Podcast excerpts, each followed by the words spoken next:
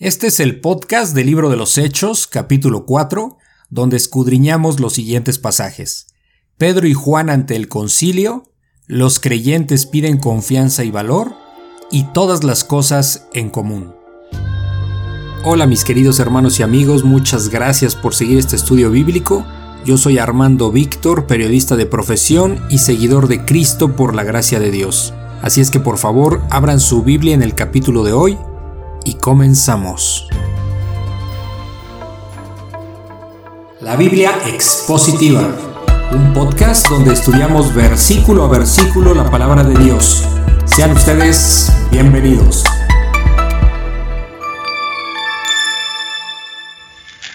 Ok, bueno, pues vamos a empezar eh, Hechos capítulo 4. Y eh, vamos a ver en esta ocasión Pedro y Juan ante el concilio. Vamos a ver qué es lo que va a pasar aquí. Y eh, cuando los creyentes piden confianza y valor y algo eh, que es todas las cosas en común. Bueno, todo, todo esto está relacionado obviamente, ahorita vamos a desglosar cada una de las cosas. Y pues lo último que vimos en el capítulo 3, ¿se acuerdan? cuando Pedro da su discurso ahí en el pórtico de Salomón. Entonces, eh, bueno, pues eh, lo, que, lo que pide básicamente es, como dice al final, eh, que cada uno se convierta de su maldad. Y, y, bueno, pues aquí viene, después de ese discurso, pues vamos a ver cómo son llevados ¿no? ante el concilio, que es lo que vamos a analizar el día de hoy y podernos, hermanos de Dios, gracias Padre porque pues el día de hoy nos tienes aquí nuevamente retomando el estudio, viendo eh, lo que las maravillas que tú hiciste Señor con el inicio de tu iglesia, eh, siempre sabiendo que en esta parte de hechos pues vemos eh, los apóstoles, vemos el Espíritu Santo trabajando en toda tu iglesia, en en los apóstoles y cómo tu palabra eh, poco a poco se va extendiendo, Señor, hasta el, hasta el día de hoy. Después de dos mil años, pues eh, nosotros continuamos esa obra que tú vas a venir a culminar. Y gracias te damos porque es impresionante cómo tú, eh, para ti no hay tiempo, todo trasciende, tu palabra no se pierde, al contrario, tu palabra se ha extendido. Y prueba de ello es que estamos aquí enfrente estudiando lo que tú nos dejaste, Señor, para para poder aprender de ti, para poderlo poner por obra y, que tú seas glorificado ante todo, Señor. Ponemos este estudio como cada eh, semana en tus manos para que tú nos guíes y nos ayudes a, entenderlo, Padre Santo, porque solamente a través de tu Espíritu Santo es como podemos entender. Entendemos que no, no es por nuestra inteligencia, sino es porque tú así nos lo permites y gracias te damos, Padre Santo. En el nombre de tu Hijo Jesús, amén. Amén. Ok. Bueno, vamos a leer esto de Pedro y Juan ante el concilio. Está un poquito largo, pero em, em, vamos a leerlo, ¿no? Y nos regresamos para estudiarlo. Dice Hechos 4. Hablando ellos al pueblo, vinieron sobre ellos los sacerdotes con el jefe de la guardia del templo y los saduceos, resentidos de que enseñasen al pueblo y anunciasen en Jesús la resurrección entre los muertos y les echaron mano y los pusieron en la cárcel hasta el día siguiente porque ya era tarde. Pero muchos de los que habían oído la palabra creyeron, y el número de los varones era como cinco mil. Aconteció al día siguiente que se reunieron en Jerusalén los, en Jerusalén, Jerusalén, los gobernantes, eh, los ancianos y los escribas, y el sumo sacerdote Anás y Caifás, y Juan y Alejandro, y todos los que eran de la familia de los sumos sacerdotes y poniéndoles en medio les preguntaron, ¿con qué potestad o en qué nombre habéis hecho vosotros esto? Entonces Pedro, lleno del Espíritu Santo, les dijo, gobernantes del pueblo y ancianos de Israel, puesto que hoy se nos interroga acerca del beneficio hecho a un hombre enfermo, de qué manera éste haya sido sanado, sea notorio a todos vosotros y a todo el pueblo de Israel que en el nombre de Jesucristo de Nazaret, a quien vosotros crucificasteis y a quien Dios resucitó de los muertos, por él este hombre está en vuestra presencia sano. Este Jesús es la piedra reprobada por vosotros los edificadores, la cual ha venido a ser cabeza del ángulo, y en ningún otro hay salvación, porque no hay otro nombre bajo el cielo dado a los hombres en que podamos ser salvos. Entonces viendo el denuedo de Pedro y de Juan, y sabiendo que eran hombres sin letra y del vulgo, se maravillaban, y les reconocían que habían estado con Jesús, y viendo al hombre que había sido sanado, que estaba en pie con ellos, no podían decir nada en contra. Entonces les ordenaron que saliesen del concilio y conferenciaban entre sí diciendo, ¿qué haremos con estos hombres? Porque de cierto señal manifiesta ha sido hecha por ellos y notoria a todos los que moran en Jerusalén, y no lo podemos negar. Sin embargo, para que no se divulgue más entre el pueblo, amenacémosles para que no hablen de aquí en adelante a hombre alguno en este nombre. Y llamándolos les intimaron que en ninguna manera hablasen y enseñasen en el nombre de Jesús. Mas Pedro y Juan respondiendo, eh, respondieron diciéndoles, Juzgad si es justo delante de Dios obedecer a vosotros antes que a Dios porque no podemos dejar de decir lo que hemos visto y oído. Ellos entonces les amenazaron y les soltaron, no hallando ningún modo de castigarles por causa del pueblo, porque todos glorificaban a Dios por lo que se había hecho, ya que el hombre en quien se había hecho este milagro de sanidad tenía más de 40 años. ¿Qué está pasando aquí? Uh, pues, pues nuevamente vemos otra vez el, rechazo hacia las cosas que, que... Aquí hay algo muy, muy específico. No sé si lo están notando. Obviamente tiene que ver con, con el con el capítulo 3, o sea, el capítulo anterior cuando curan a un cojo. ¿sí? Sí, sí, sí. Entonces, ¿qué, ¿qué, es lo que notan aquí en todo esto que acabamos de leer?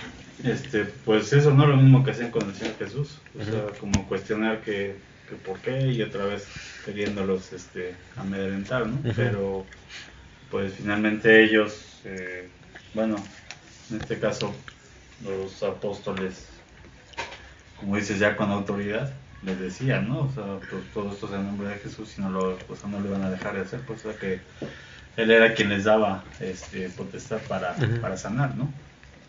Ok, sí, ah, por ahí va el asunto, vamos a desglosarlo porque obviamente hay mucho, mucho más información aquí.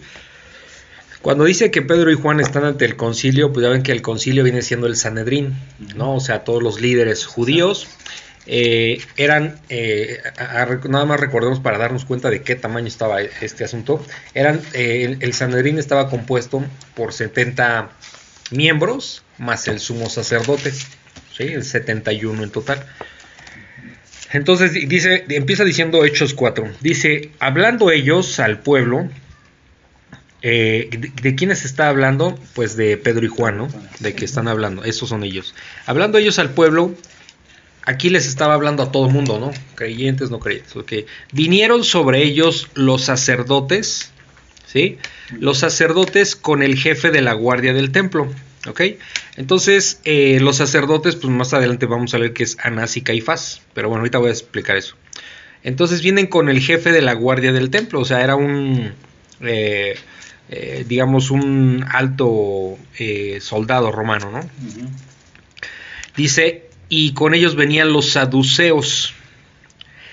Los, aquí es importante entender quién eran ellos para entender todo este capítulo, porque ¿se acuerdan quiénes eran los saduceos? ¿O qué hay? Me está queriendo acordar ahorita.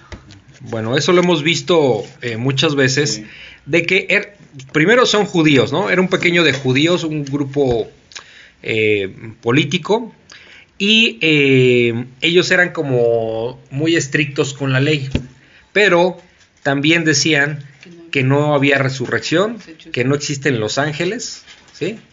Que no existen. los saduceos? sí, los saduceos. De hecho, los saduceos no se llevaban con los fariseos. Ahorita vamos a explicar, todo, todo esto va a ir saliendo. Sí, que son los que se unieron, ¿no? A final de cuentas quedan como... Sí, exacto. Sí. Pero lo importante de los saduceos es que negaban la existencia de los espíritus, de los, em, de los ángeles y de la resurrección y de la vida eterna. Negaban eso. en su enseñanza. Entonces es importante entender esto. Ahora, eh, les voy a adelantar un poquito. Anás y Caifás, ahorita lo analizamos, eh, normalmente la gran mayoría de, de sumos sacerdotes eran saduceos. No creían en estas cosas. Por eso es importante entender eh, por qué está habiendo este problema. Ok, por, y, ¿no? no, pero ellos eran fariseos. Se decían fariseos, pero eran saduceos. Eran saduceos. Sí, en, en, en, por el, en el caso de Anás y, y Caifás eran saduceos. Ahora dice el versículo 2, y por eso aquí les explico eso porque aquí vamos a poder entender mejor. Dice que resentidos, ¿por qué resentidos?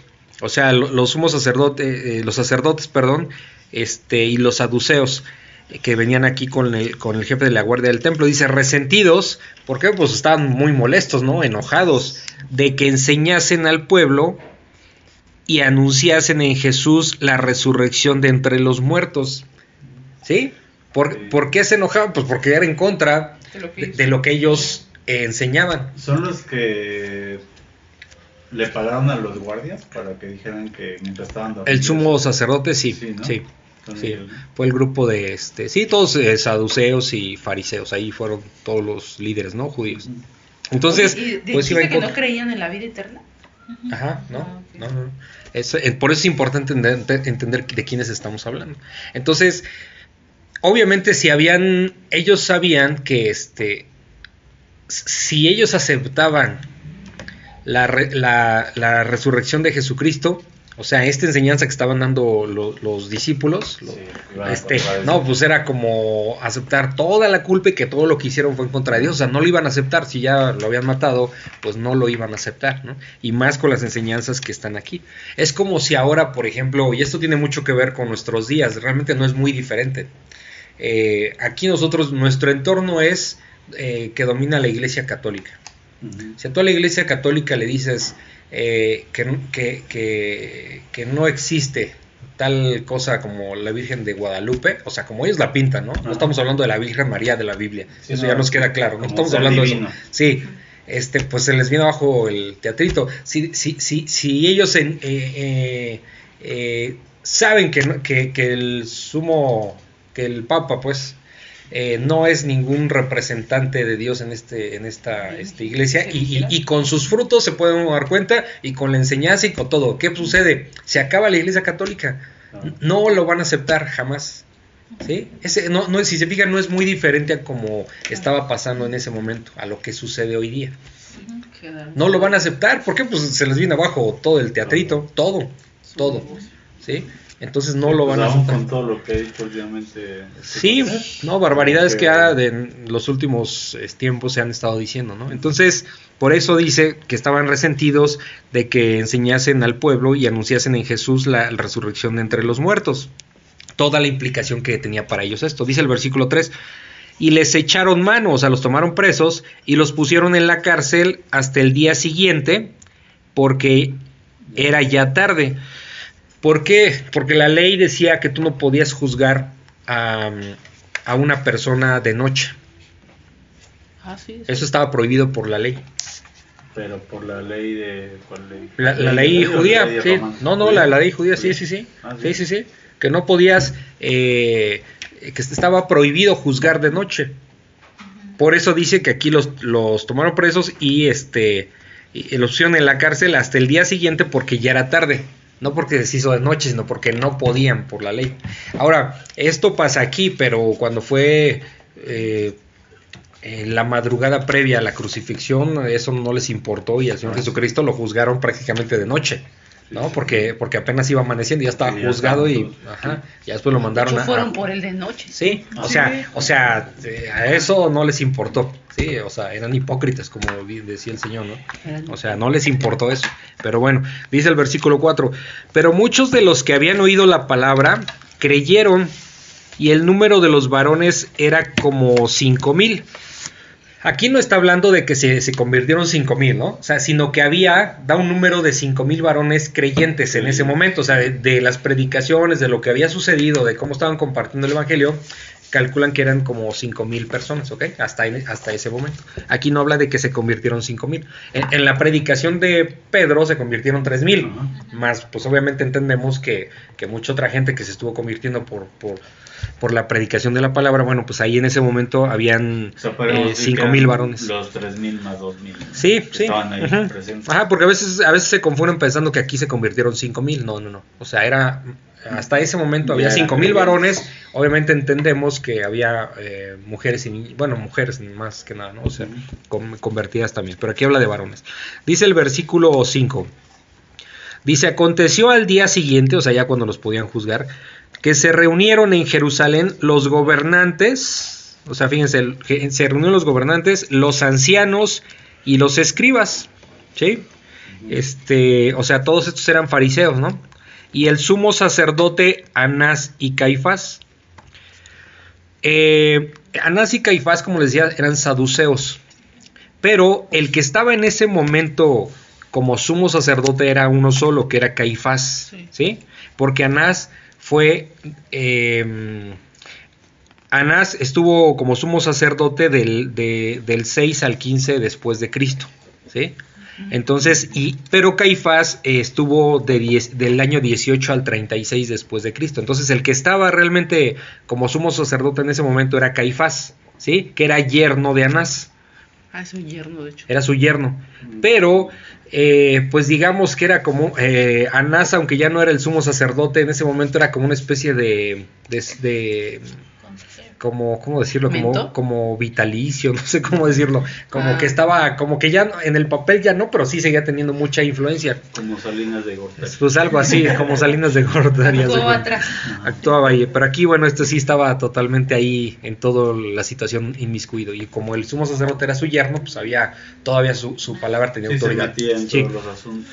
Sí, de hecho, recordemos que cuando eh, se tomó preso el Señor Jesucristo, primero lo llevaron con Anás y después con Caifás. ¿Y dices, por qué? Pues si, el que, que- si Caifás era el sumo sacerdote, bueno, porque Anás todavía tenía autoridad, ¿sí? Todavía tenía poder, digamos. Pues que se. Ajá. Entonces, Sí, se- y dice que estaba Anás y Caifás y Juan y Alejandro. De estos Juan y Alejandro, no estuve yo revisando, pero No sé, se escucha. No hay este referencias sobre ellos, ¿sí? Lo único que hay una, una suposición es de que Juan posiblemente fue el que sustituyó a Caifás como sumo sacerdote, pero en realidad no tenemos noción de quiénes eran ellos, ¿ok? Es una suposición, nada más hasta ahí lo vamos a dejar. Dice, bueno, estaban ellos y todos los que eran de la familia de los sumos sacerdotes, estaban ahí reunidos. Dice el versículo 7. Y poniéndolos en medio, o sea, a Pedro y a Juan los pusieron ahí en medio de todos ellos, les preguntaron, fíjense qué tipo de preguntas hacen aquí, ¿con qué potestad o en qué nombre habéis hecho vosotros esto?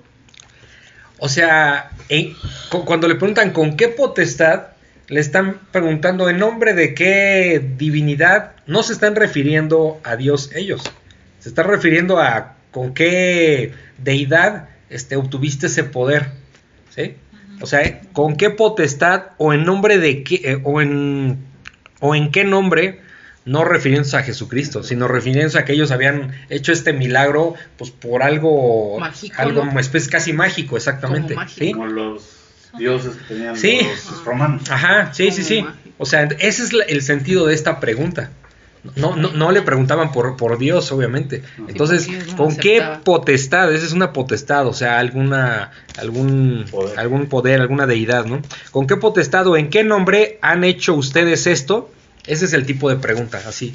Entonces, eh, Pedro, ¿qué dice? Lleno del Espíritu Santo. Esto ya ven que lo vamos a estar viendo recurrentemente en Hechos. Ya es el Espíritu Santo el que está ahí. Ya es el Espíritu Santo el que actúa en los apóstoles y ellos hablan con toda autoridad y wow, o sea, ya tienen palabra para todo, ya no se achican, ya no hay temor de lo que les van a hacer, o sea, prácticamente ellos están hablando con toda autoridad de parte de Dios. Entonces dice en el 8, entonces Pedro, lleno del Espíritu Santo, les dijo, gobernantes del pueblo, Fíjense, eh, no les va a, no les va a hacer, sí contesta la pregunta que les están haciendo, pero vean qué, qué forma de contestar, porque no les da tanta importancia. Él no dice, no dice, no, pues es que nosotros no hicimos con ninguna deidad, ¿no? O sea, no, empieza a hablar con una autoridad. E- Esta forma de contestar, ahorita lo vamos a notar, es como cuando nosotros no tenemos necesidad, por ejemplo, ¿cómo, ¿qué podría ser como el equivalente a nuestros días? Que nosotros, por ejemplo, no tenemos por qué convencer. Hablo de la Iglesia Católica porque es el entorno en el que al menos a nosotros nos ha tocado vivir, ¿no? O sea, porque, pero puede ser cualquier otra este, religión o secta. Este, nosotros como creyentes, como cristianos, no tenemos necesidad de convencer a la gente de, que los santos, que la Virgen, que todo eso es una falsedad y una mentira. No hay necesidad de eso. Nosotros lo único que tenemos que hacer es predicar al Señor Jesucristo. ¿sí? Ese es el punto importante. La gente solita, eh, si Dios lo permite, va a ir abriendo, Dios les va, les va a abrir los ojos y se van a dar cuenta del, problema en el que están metidos. ¿no? Entonces, eso es un poquito como sería como la equivalencia. Entonces, aquí cuando, cuando, cuando estos... Eh, Aunque el inicio, cuando empezamos a compartirlo, a veces tenemos esos errores. Sí, muchas veces nos ha ido así como que empiezas a tirar pedras al... Así, y es inmadurez de nuestra parte. No es que no sea cierto, por supuesto que es cierto, pero sí, pero, sí es inmadurez de nuestra parte como, vamos a decirlo así, como atacar ese tipo de cosas, este como las vírgenes y los santos y todo eso. No es, no es una buena... No es relevante, eso. Nosotros no estamos para atacar eso, no es así, sino simplemente hablar del Señor Jesucristo. Y eso es lo que sucede aquí. ¿Ibas a decir algo? Sí, digo que hace poco a mí alguien me preguntó así, ¿y entonces por qué no están en? Dije, porque no están en la Biblia. Porque no están en la Biblia. Porque todos están muertos. Eran los apóstoles, pues sí, los apóstoles, pero no eran santos ni resucitados ni nada. Sí. No, porque les vas a dar ni intermediarios. Ah, bueno, de hecho lo vamos a leer aquí. Ahorita ya lo leímos. Lo que es que cuando empiezas a entender que es un santo, santo es un apartado de Dios. Para mí, santo es un luchador. el enmascarado de plata. En la cuestión bíblica es eso, o sea, entonces nosotros estamos luchando por la santidad, ¿no? Día a día. Pero en realidad ellos, los apóstoles, pues son como nosotros. a, la, gente del mundo no lo, este, yo trato de evitar siempre eso decir que somos santos porque, ah, porque obviamente el concepto de ellos es otra cosa y va a decir este está bien loco, ¿no? Ya se siente ah, perfecto. Divino. Ajá, divino. Porque no, entendemos. Entonces, santo es un apartado, como dice Laura. Santo es un apartado de Dios, no que seamos santos con el concepto que la Iglesia Católica lo tiene. Sí, de hecho. ¿Su iglesia? Su iglesia, sí, se usa para sí, de hecho, donde, pues sí, exacto. donde se congrega mi hermana, así se dice. Santos. ¿Santos? Ah, sí. Sí, no, no, no es, no es algo. Pues, digo, si se les quiere mencionar como creyentes está bien. Pero pero bueno, entendemos que es un concepto muy diferente ¿no? a, lo que el, el, mundo conoce como un santo. ¿no? Ok, entonces dice que, que bueno, que otra vez. En el 8 dice, entonces Pedro, lleno del Espíritu Santo, les dijo, gobernantes del pueblo y ancianos de Israel, o sea, todos los líderes que están ahí, puesto que hoy se nos interroga acerca del beneficio hecho, o sea, empieza diciendo, a ver, se nos está interrogando por algo bueno que hicimos. O sea, se nos está juzgando como criminales por algo bueno que hicimos, digamos. Ese es el, como que el sentido, ¿no? De lo que está diciendo. Dice, se nos interroga acerca del beneficio hecho a un hombre enfermo, de qué manera éste haya sido sanado. O sea, se nos está interrogando. ¿Cuál hombre sanado? El, que vimos en el capítulo anterior, el cojo de nacimiento. Dice el versículo 10, sea notorio a todos ustedes y a todo el pueblo de Israel, o sea, está hablando ahí general, que en el nombre de Jesucristo de Nazaret, en el nombre de Jesucristo de Nazaret, ellos si se dan cuenta, y lo hemos visto todo el tiempo y lo veremos siempre, no se paran el cuello diciendo que algo tenían que ver ellos, era por el nombre de Jesucristo de Nazaret, a quien ustedes crucificaron y a quien Dios y a quien Dios resucitó de los muertos. Vuelven a repetir lo que ellos no quieren escuchar de la resurrección, porque son saduceos. Eh, por él este hombre, siempre por Jesús, por él, este hombre, o sea, este hombre cojo, está en su presencia sano. ¿Sí? ¿A quién le dan toda la gloria? A Dios, a Jesucristo. No sé, ellos no se achacan absolutamente nada. Aquí el protagonista es Jesús. Dice el 11, este Jesús es la piedra reprobada por ustedes los edificadores. ¿Qué está diciendo? En otras palabras, este Jesús es la persona que ustedes rechazan siendo ustedes los que enseñan la ley, cuando la ley habla de Jesucristo como el Mesías. y en Jesucristo se cumplieron todas las profecías. Entonces, ustedes que son los edificadores, o sea, ustedes que son los maestros y que enseñan, no están reconociendo al Mesías, ustedes lo mataron. Eso es lo que todo ese contexto, vamos a decirlo así, es lo que está diciendo aquí. Eh, este Jesús es la piedra reprobada, o sea, como un constructor, pues eh, es la piedra más importante es la que mandaron a volar. O sea, eh, dice, por ustedes los edificadores, o sea, la desecharon, la cual ha venido a ser cabeza del ángulo. ¿Se acuerdan de esto? ¿Qué es? ¿Cuál es? ¿Qué piedra es esa? Sí, la más... Ajá, exacto. En el arco, en el arco de las construcciones, y eso es incluso en construcción y muy importante, en el arco de las construcciones, la piedra que está en la parte del medio arriba es la que sostiene toda la presión de todo el arco. ¿Sí? Eso, eso se puede notar cuando, que, si lo explicara un arquitecto sería muy claro, ¿no? O sea, que, que no, no, es así como una analogía eh, sencilla, sino es real. O sea, esa piedra, como les decía la otra vez, ustedes pueden, podemos cambiar cualquier otra piedra, pero si esa piedra la quitamos, se nos viene abajo todo el, toda la construcción, es la que sostiene todo, todo, el, todo el cuerpo del arco, ¿no? Entonces dice que, que pues a esa eh, piedra reprobada eh, ha venido a ser la cabeza del ángulo, ha venido a ser la piedra más importante, la que ustedes desecharon, ah, es la más importante. O sea, al quien ustedes crucificaron, ese es el más importante aquí de todos. Y ese es el que sanó a ese cojo, es lo que está pasando aquí. Y dice el versículo 12, y en ningún otro, esto es, esta es una de, de varias afirmaciones que que es importante que, la gente que lee la Biblia, pues, este, eh, y que incluso otra, otras personas que leen la Biblia entiendan por qué no, por qué no, no hay, eh, no hay, no, no, Dios nunca nos manda a creer en otras, este, en otras, en otras personas ni en otras cosas. Dice, en ningún otro hay salvación, en ningún otro, o sea, en ninguna otra persona hay salvación, porque no hay otro nombre bajo el cielo dado a los hombres en que podamos ser salvos. ¿Sí? Entonces, eh, la fe en Jesucristo es la única opción para la salvación. ¿Por qué? Porque Él fue crucificado, porque Él fue el Cordero perfecto que quita el pecado, el Cordero de Dios que quita el pecado del mundo. A través de su sangre, nosotros podemos tener hoy día eh, salvación y vida eterna. ¿Sí? Es el único nombre, no hay más. Es el único que murió y resucitó al tercer día. Todos los demás, todos los santos están muertos, todas las vírgenes están muertas. O sea, no hay forma de creer, no puedes creer en un muerto. Que, ¿A quién le pides? ¿A alguien que no te escucha, que no te oye? ¿Sí? O sea, es, impresionante esta declaración y, no son muy tajantes. Y aquí, como está hablando Pedro, con denuedo, con autoridad, este, y gracias al Espíritu Santo, ¿no? Entonces, en ningún otro hay salvación porque no hay otro nombre bajo el cielo dado a los hombres en que podamos ser salvos. Y dice el versículo 13. Entonces, viendo el denuedo, ¿se acuerdan que es denuedo? Les dije que esta palabra la íbamos a estar utilizando mucho aquí en, la, en Hechos. ¿Autoridad? Con autoridad, o sea, con toda autoridad.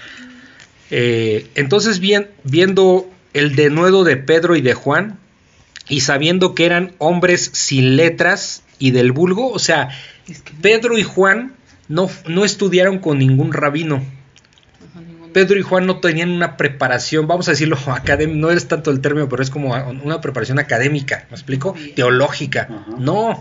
Y dicen, ¿cómo estos están hablando así? Si, si, en unos ahí, este, Pedro un pescador ahí, o sea, este, del vulgo, el vulgo es eh, como el pueblo, una gente común y corriente, o sea, me refiero como un común como los demás, nadie en especial, digamos, ¿no? Entonces lo que están diciendo que eran hombres, ellos mismos reconocían que eran hombres sin letras, a eso se refiere sin letras, sin una preparación teológica o con algún rabino, y del vulgo, o sea, del mundo. Se maravillaban y les reconocían que habían estado con Jesús. No, no había forma de negarlo, porque pues de ahora más que evidente es como negarlo evidente, ¿no? Y todavía. Dice el versículo 14, y viendo el y viendo al hombre que habían que habían que había sido sanado, que estaba en pie con ellos, no podían decir nada en contra. ¿Ok? No había forma, dice, está la evidencia, están hablando, no hay forma de, de, de haber. Dice el 15, entonces les ordenaron, fíjense, les ordenaron que saliesen del concilio y conferenciaban entre sí. O sea, sacan a Pedro y a Juan y empiezan a, entre ellos a, debatir, pues qué vamos a hacer con estos, ¿no? Obviamente no de manera justa, era una tendencia total aquí. Porque aquí dice el versículo 16, Dice, ¿qué, ¿qué, haremos con estos hombres? O sea, pues es un problema serio para ellos porque están diciendo lo que ellos no quieren escuchar, están diciendo lo que ellos, todo lo contrario a lo que ellos han enseñado. Están diciendo prácticamente que ellos son culpables por la muerte de Jesús y todavía con eso están diciendo que Jesús, ese que según ellos está muerto, este curó al, cojo de nacimiento. O sea, es un problemón en el que están metidos, ¿no? Sí, porque no nada más es lo que no quieren escuchar, sino lo que no quiere que vea todo. Sí. No los evidencia. Ahora, esto, esto nos lleva a reflexionar, por ejemplo, cuando nosotros compartimos el Evangelio y, y nos va a tocar, no sé si ya les ha tocado, pero nos va a tocar que aunque todas las, eh, les digo, eso, ese tiempo no es muy diferente al día de hoy. Cuando nosotros eh, compartimos el Evangelio, habrá personas que aún con toda la evidencia que les des, lo van a negar. Sí, sí. Entonces ya es negar por negar y eso va a ser muy común, lamentablemente. Que aún con, o sea, que aún con toda la evidencia que muestres, aún con toda la evidencia, aún con toda la evidencia que, mostremos a una persona, van a negar a Jesucristo. O sea, van a decir que no es cierto. Aún con todo y eso. Entonces no, no, nos debe de, no nos debe de extrañar que de repente pase eso. Si no les ha pasado, les pasará. Vas a decir, ¿por qué? Pues porque, o sea, estamos dando muchos argumentos, no te dan argumentos, pero lo van a negar simplemente por negarlo. ¿Sí? Es una necesidad muy grande. Entonces es lo que está pasando aquí. Dice el versículo 16. ¿Qué haremos con estos hombres? Porque de cierto, fíjense, ellos, ¿por qué les, acabo de explicar esto? Porque ellos mismos dicen, de cierto, o sea, es verdad. Señal manifiesta ha sido hecha por ellos, o sea, reconocen que sí hicieron el milagro. O sea, fíjense. Notoria a todos los que moran en Jerusalén. O sea, están conscientes de que mucha gente lo vio y no lo podemos negar. O sea, fíjense, o sea, están diciendo es cierto todo lo que está pasando, pero no podemos negarlo. ¿Por qué? Porque hay como 5 mil, por eso lo, hay como 5 mil creyentes.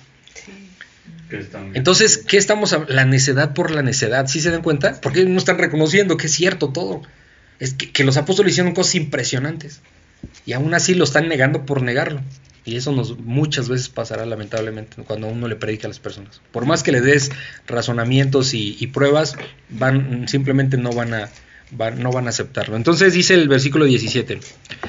Sin embargo, para que no se divulgue más entre el pueblo, ellos seguían con esa necedad, que no se divulgue al pueblo, amenacémosles para que no hablen de aquí en adelante a hombre alguno de este nombre. O sea, ellos estaban con todo el propósito de que no divulgaran el nombre de Jesucristo a nadie más entre los judíos. Eso es lo que está diciendo. ¿Y qué dice? Vamos a amenazarles, fíjense. O sea, ya estamos hablando ya de cosas más serias, ¿no? O sea, no hay argumentos, pero pues sí tenemos el poder de la fuerza, vamos a amenazarlos, vamos a espantarlos, ¿no?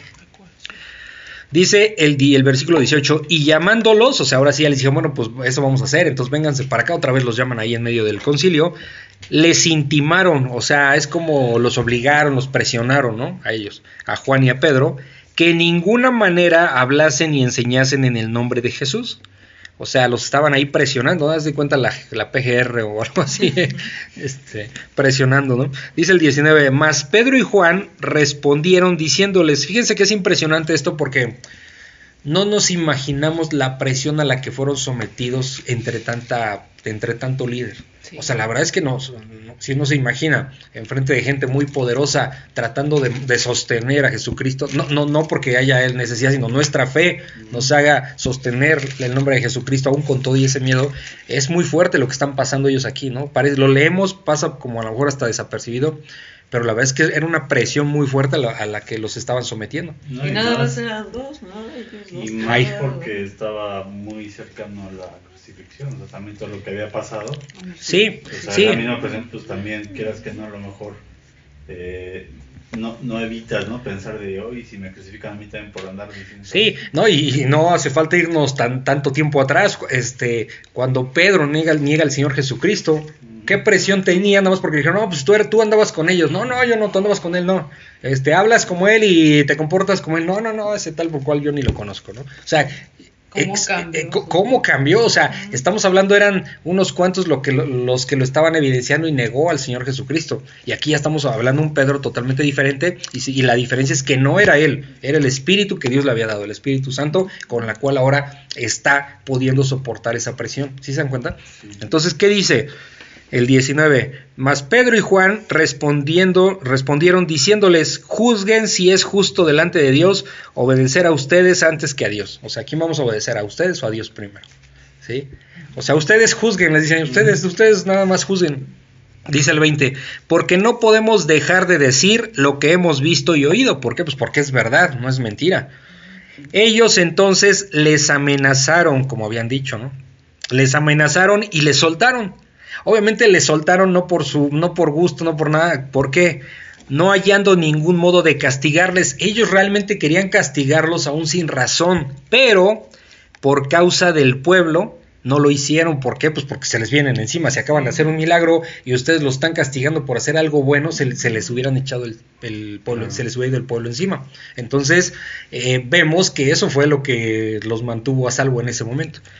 Dice, porque todos glorificaban a Dios por lo que se había hecho, pues sí, o sea, ese milagro no era para menos, ¿no? Haber sanado un cojo no era para menos, entonces eh, eso pues este, evitó que, todos estos líderes, todo el Sanedrín, pues los, azotara o algo les hiciera, ¿no? Porque pues le temían al, pueblo de que, de que pues se les fueran encima. Dice el versículo 22, ya que el hombre en quien se había hecho este milagro de sanidad tenía más de 40 años, ¿Qué tiene que ver aquí la edad? ¿Qué se imaginan? ¿Qué tiene? Porque este cojo de nacimiento tenía más de 40 años, ser, ser un adulto, pues, pero ¿qué tiene que ver eso? ¿Por qué lo mencionan aquí? Pues yo creo que lo mencionan por lo mismo, ¿no? Porque, pues si de, toda la vida no, nunca lo pudieron, o sea, corregir o sanar, o sea, pues ya de adulto era todo más difícil, ¿no? Eh, no tanto eso, pues no, no está, no está descabellado, pero... 40 años sin poder caminar que nadie lo había visto caminando. Exacto, ah, exacto.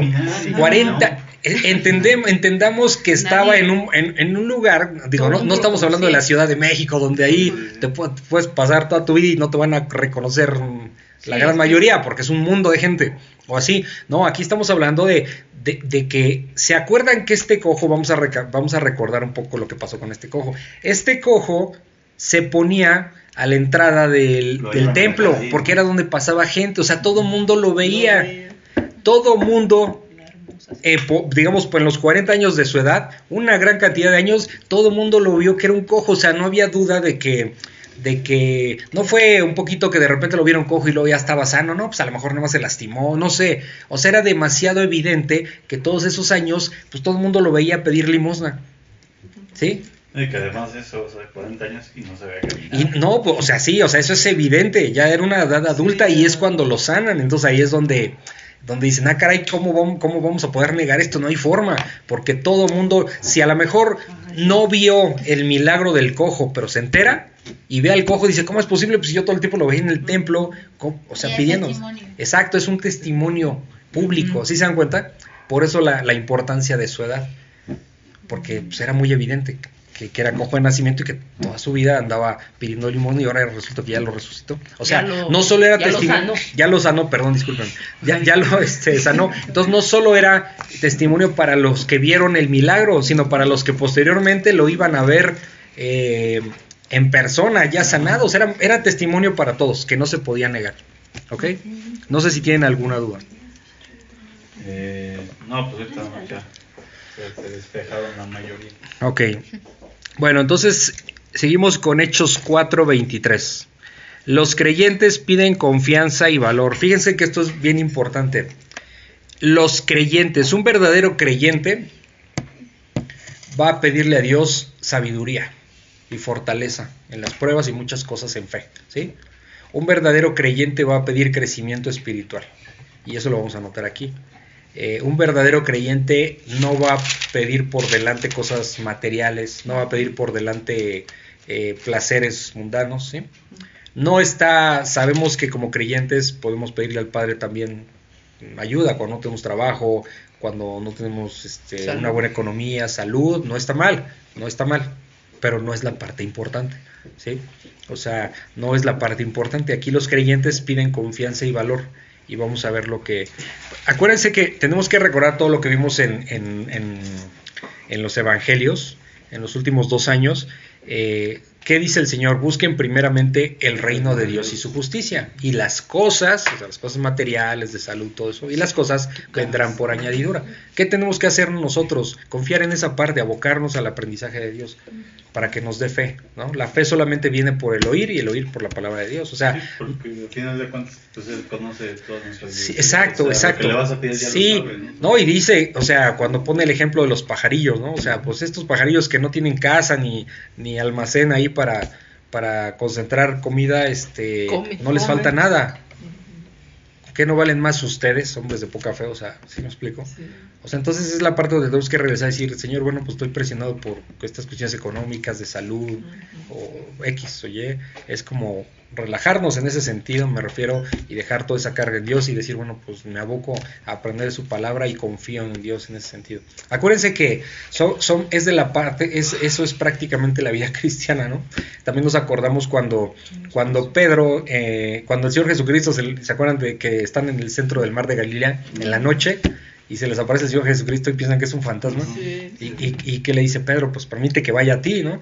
Y empieza a caminar Pedro entre el agua, o sea, sí, le dice, pues ven, y empieza a caminar entre el agua, estaba todo tranquilo, pero cuando viene el, como que la tormenta, cuando todo se pone complicado, eh, Pedro deja de ver al Señor Jesucristo y, empieza a ver que está la tormenta, o sea, es decir, se distrajo y pum, vas para abajo del agua y Señor, ayúdame que me ahogo, ¿no? Entonces, ¿qué pasó? No, no, tenemos que dejar de ver a Jesucristo en ese sentido. Ni aún en la tormenta. Sí, ni aún en la tormenta. Es lo complicado y es la parte de la fe esas son las pruebas fuertes que vamos a tener, ¿no? Entonces siempre es como retomar porque a todos, sinceramente a todos, no, no, es que no lo sepamos, pero se nos olvida. O sea, de repente no confiamos en esa parte. Entonces por eso hay que abocar. ¿Cómo vamos a soportar? me refiero cómo vamos a afrontar toda esa situación con su palabra. Ir a su palabra, ir a su palabra. Por eso es importante estar aprendiendo de ello, ¿no? Para, para poder este, las pruebas. Dios no nos va a dejar. Dice que ningún justo mendigará. Entonces no nos va a dejar, nos, estamos en pruebas, pero no nos va a dejar. ¿Me explico? Entonces vamos a ver qué pasa aquí, todo esto lo vamos a ver mm, revelado y muchos más detalles aquí. Hechos 4:23, los creyentes piden confianza y valor. Y puestos en libertad, vinieron a los suyos y contaron todo lo que los principales sacerdotes y los ancianos les habían hecho. Y ellos, habiéndolo oído, alzaron unánimes la voz a Dios y dijeron, Soberano Señor, tú eres el Dios que hiciste el cielo y la tierra, el mar y todo lo que en ellos hay, que por boca de David tu siervo dijiste, porque se amotinan las gentes y los pueblos piensan cosas vanas? Se reunieron los reyes de la tierra y los principales se juntaron en uno contra el Señor y contra, y contra su Cristo porque verdaderamente se unieron en esta ciudad contra tu santo Hijo, a quien ungiste, Herodes y Poncio Pilato con los gentiles y el pueblo de Israel, para hacer cuanto tu mano y tu consejo habían antes determinado que sucediera. Y ahora, Señor, mira sus amenazas y concede a tus siervos que con todo denuedo hablen tu palabra, mientras extiendes tu mano para que se hagan sanidades y señales y prodigios mediante el nombre de, de tu santo Hijo Jesús.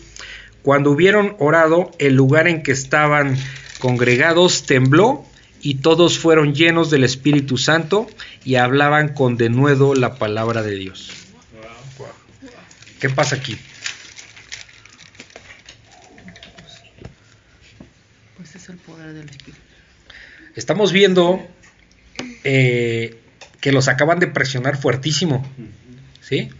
Es una presión muy fuerte. Nosotros de repente en nuestra vida cotidiana alguien nos dice algo feo y ya sentimos, ya nos sentimos raros, ¿no? o, o, una presión X y este, y no se compara con esto que estaban pasando ellos. Entonces, si se dan cuenta, ¿qué piden? No pide el Señor, pues castígalos, ¿no? Como, como Juan, ¿se acuerdan, no? Cuando fueron rechazados. Que este, cuando fueron rechazados, cuando iban a adorar a Jerusalén, que fue en el camino no les permitieron pasar. Y que diga, Señor, que les caiga un rayo, ¿no? Vamos a echarles un rayo. O sea, ya nada que ver con ese, con ese Juan queriendo venganza. O sea, aquí ya están hablando, Señor, danos eh, la, la capacidad de hablar con toda autoridad tu palabra. y que se hagan prodigios. ¿Para qué? Pues para, para qué son las señales? Para la gloria de Dios. Recordando siempre que las, las señales y los milagros no son para los creyentes, ya lo vimos eso. A nosotros no necesitamos ningún milagro, yo no necesito que Dios me, me dé ningún milagro ni me pruebe nada. ¿sí? O sea, yo confío en Él y más bien los milagros son para los no creyentes, para que se conviertan. Y eso es lo que están pidiendo ellos. Hablar con denuedo, hablar con autoridad y que se hagan milagros. ¿Para qué? Para que Dios sea glorificado. ¿Por qué? Porque cuando se hizo lo mismo con el cojo, que es lo que acabamos de ver anteriormente, que dice que todos adoraban a Dios. ¿Por, qué? No estaban reconociendo a Juan y a Pedro, adoraban a Dios. Y eso es lo que se tiene. Nosotros que tenemos que hacer, hablar con autoridad su palabra y para ello necesitamos estudiar a conciencia y, que Dios sea glorificado en todo esto, no nosotros. ¿ok? Entonces, que vamos a analizar qué está pasando aquí. Ok, Hechos 4:23 dice, y puestos en libertad, o sea, eh, Juan y Pedro, eh, vinieron a los suyos, o sea, a todos los creyentes, ¿no? Y contaron todo lo que los principales sacerdotes y los ancianos les habían dicho, o sea, todo lo que pasó ahí frente al concilio, ¿no? Cuando los pusieron ahí en medio de todos. Dice, y ellos, habiéndolo oído, o sea, ellos quienes los creyentes, todos los que estaban, todos los suyos, los creyentes, habiéndolo oído, alzaron unánimes la voz a Dios.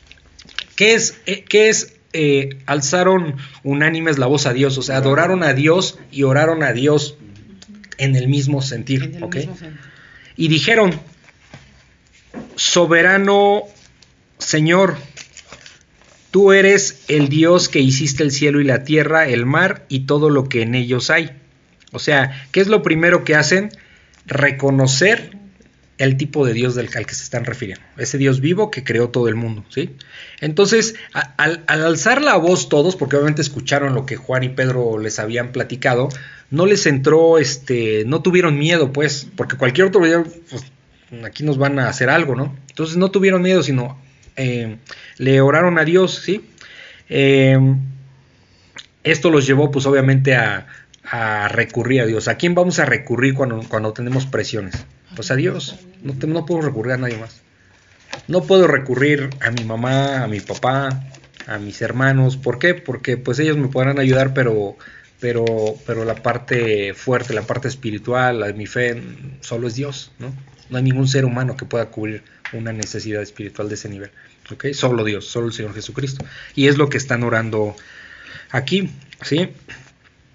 Eh, ok, y um, dice, ok, mm, soberano Señor, tú eres el Dios que hiciste el cielo y la tierra, el mar y todo lo que en ello hay. O sea, primero lo reconocen a, a Dios, ¿no? En su oración con todo lo grande que es. Dice el 25, que por boca de David, o sea, por el rey David, tu siervo dijiste, esto está en el Salmo 2, es el Salmo 2, ¿ok? Dice, eh, ¿por, qué se eh, ¿por qué se amotinan las gentes? O sea, todo tipo de personas, ¿no? No solo los judíos, judíos y gentiles. ¿Por qué se amotinan las gentes y los pueblos piensan cosas vanas? ¿Cuándo, piensan cosas vanas cuando no, provienen de Dios? O sea, cosas que no sirven, ¿no? Se reunieron los reyes de la tierra y los, y los príncipes se juntaron en uno contra el Señor y contra su Cristo. Esto pasó. De los fariseos. Dice, se juntaron uno contra el Señor y contra su Cristo. ¿No se, ¿No se aliaron fariseos y saduceos para acabar con el Señor Jesucristo? Se odiaban ellos, no se toleraban, pero por causa de Jesucristo se, se aliaron. ¿sí? Eh, eso fue lo que, lo que pasó. Eh, por ejemplo, en el caso de Herodes y Poncio Pilato también no se llevaban y no se aliaron. ¿Sí? O sea, todos se conjugaron, conjuntaron para, para, acabar con el Señor Jesucristo, ¿no? En la cruz. Dice el 27, porque verdaderamente se unieron, o sea, de verdad se unieron en esta ciudad contra tu santo Hijo Jesús, a quien ungiste, o sea, quien es el elegido, ¿no? El principal. Dice Herodes y Poncio Pilatos, con los gentiles, y el pueblo de Israel, o sea, todos se unieron, si se fijan, no sé, nada que ver los gentiles con, con los, con, los israelitas, entre los mismos israelitas, fariseos, saduceos, o sea, todos se juntaron para poder acabar con el Mesías, con el Hijo de Dios. O sea, aquí es lo que está, el mundo contra Jesucristo, básicamente es lo que estamos viendo, ¿no? Dice el 28, para hacer cuanto, ¿qué iban a hacer todo esto? Lo que ya estaba escrito, lo que ya estaba escrito, para hacer cuanto tu mano y tu consejo habían antes determinado que sucediera. O sea, esto era un plan de Dios, que así iba a suceder. No significa que, no sean responsables por lo que le hicieron al Señor Jesucristo, por supuesto. Siempre hemos eh, hablado de este detalle, que hay una responsabilidad del ser humano, ¿sí? Eh, pero hay una autoridad, hay una... Eh, hay una... Ahí se me fue la palabra. Dios tiene una soberanía sobre las decisiones, ¿ok? No somos títeres, somos responsables de lo que hacemos en nuestras vidas. Dios tiene toda la autoridad y Él tenía su plan pero todos estos que, que, que, maquinaron toda la muerte del Señor Jesucristo tienen su propia responsabilidad humana. En, el caso de ellos, o sea, de ahorita que mencionas eso y haciendo paréntesis, Dios tiene control sobre todo, ¿no? Finalmente, si lo vemos desde las escrituras, Dios tiene control de todo, sí. Sabía lo que iba todo. A pasar, Entonces, pudiese ser que, por ejemplo, todas esas personas que estuvieron, digamos así, involucradas, ¿no? Eh, porque digo, a ojos del mundo sería, sería como injusto, ¿no? Que, ay, veniste al mundo nada más para matar a... pero Pudiese ser que sea esa parte donde dice que eh, hasta siete generaciones pueden ser eh, castigadas por, no. o algo así. No, no, no, no, no entra eso aquí. El, el punto es que Dios es omnisciente y lo sabe todo. Lo sabe por adelantado. ¿Sí? O sea, él sabe todo, absolutamente todo. A él no se le puede ocultar nada. Ni lo que pasó, ni lo que sucede, ni lo que va a suceder. O sea, él tiene, él sabe absolutamente todo. Es que esa, esa parte, eh, la verdad es que sí es un poco difícil como de entender porque no, no, es, no, no, alcanzamos a dimensionar eso. Pero él sabe todo, absolutamente todo. Simplemente que ah. aquí el ser humano, nosotros desde, desde nuestra perspectiva humana, por ejemplo, decimos, ay, este, qué pobre Judas Iscariote, ¿no? Digo, no pensamos así, pero pobre Judas Iscariote, que Dios dice que ya era el hijo, ya estaba destinado, ¿no? Como el hijo, de, perdición. ¿Sí? Ay, Dios, lo, pobre, pues Judas no tuvo chance ahí de, Dios lo manipuló, no es así. Dios sabe todo, pero no significa que Dios va a modificar el comportamiento humano. Más bien, sí, como conoce el corazón de todos. los utiliza. Lo que sí pudo hacer es contar lo que sabía que sí, no había manera. Exacto, o sea, no es injusto. No es injusto porque Judas tiene su propia responsabilidad y lo vimos todo lo que hizo. Digo, ya el, hecho de haber entregado al Señor Jesucristo fue como que lo último, pero toda su vida era estar robando, o sea, su corazón era, era malicioso y Dios lo utilizó. ¿Sí? Pero, Dios, Dios no es un, vamos a, hay que entender esto, Dios no es un manipulador que nos ande moviendo, porque entonces seríamos títeres de Dios, y Dios si algo tienes que nos da esa libertad para decidir. Sí. Entonces, por un lado está la responsabilidad de los hombres, está la responsabilidad de lo que hicieron con el Señor Jesucristo, pero en su soberanía, en su eh, omnisciencia, el Señor ya sabía lo que su plan, ya tenía su plan preparado, ¿sí? Porque si no, eh, estaríamos pensando como en un Dios que nos manipula como piezas de ajedrez y, este, y hace con nosotros como Él quiere, y no es así. ¿sí? No es así. O sea, Él utiliza todo. Lo que pasa es que Él lo sabe por adelantado, sabe lo que va a pasar, tiene su plan. ¿sí? Pero todos tenemos una responsabilidad. Judas pudo decidir, ¿no? Judas tuvo la oportunidad de decidir. ¿sí? Digo, el Señor ya sabe lo que iba a pasar. Nosotros, nosotros podemos decidir creer o no creer. Eso también es algo que es real. Sí, ya sabía lo que iba a pasar, pero no porque él así lo, lo sino porque mm. conocía el corazón de Dios. Sí, sí, exacto, sí. sí. no es que Dios lo agarró a ver, tú vas a hacer esto y así te voy a manipular. No, no es así. No es así. Aunque eso pareciera, pero no es así. Porque, porque Dios es soberano. Acuérdense qué dijo el Señor Jesucristo cuando, cuando regañó a sus apóstoles. O sea, este, cuando, ah, pues el ejemplo que, que, que, mencioné hace un momento de que eh, dijeron, Señor, vamos a hacer que, les caiga un rayo, ¿no? Porque, no, porque te han rechazado y no te quieren recibir, ¿no? Cuando iban hacia Jerusalén.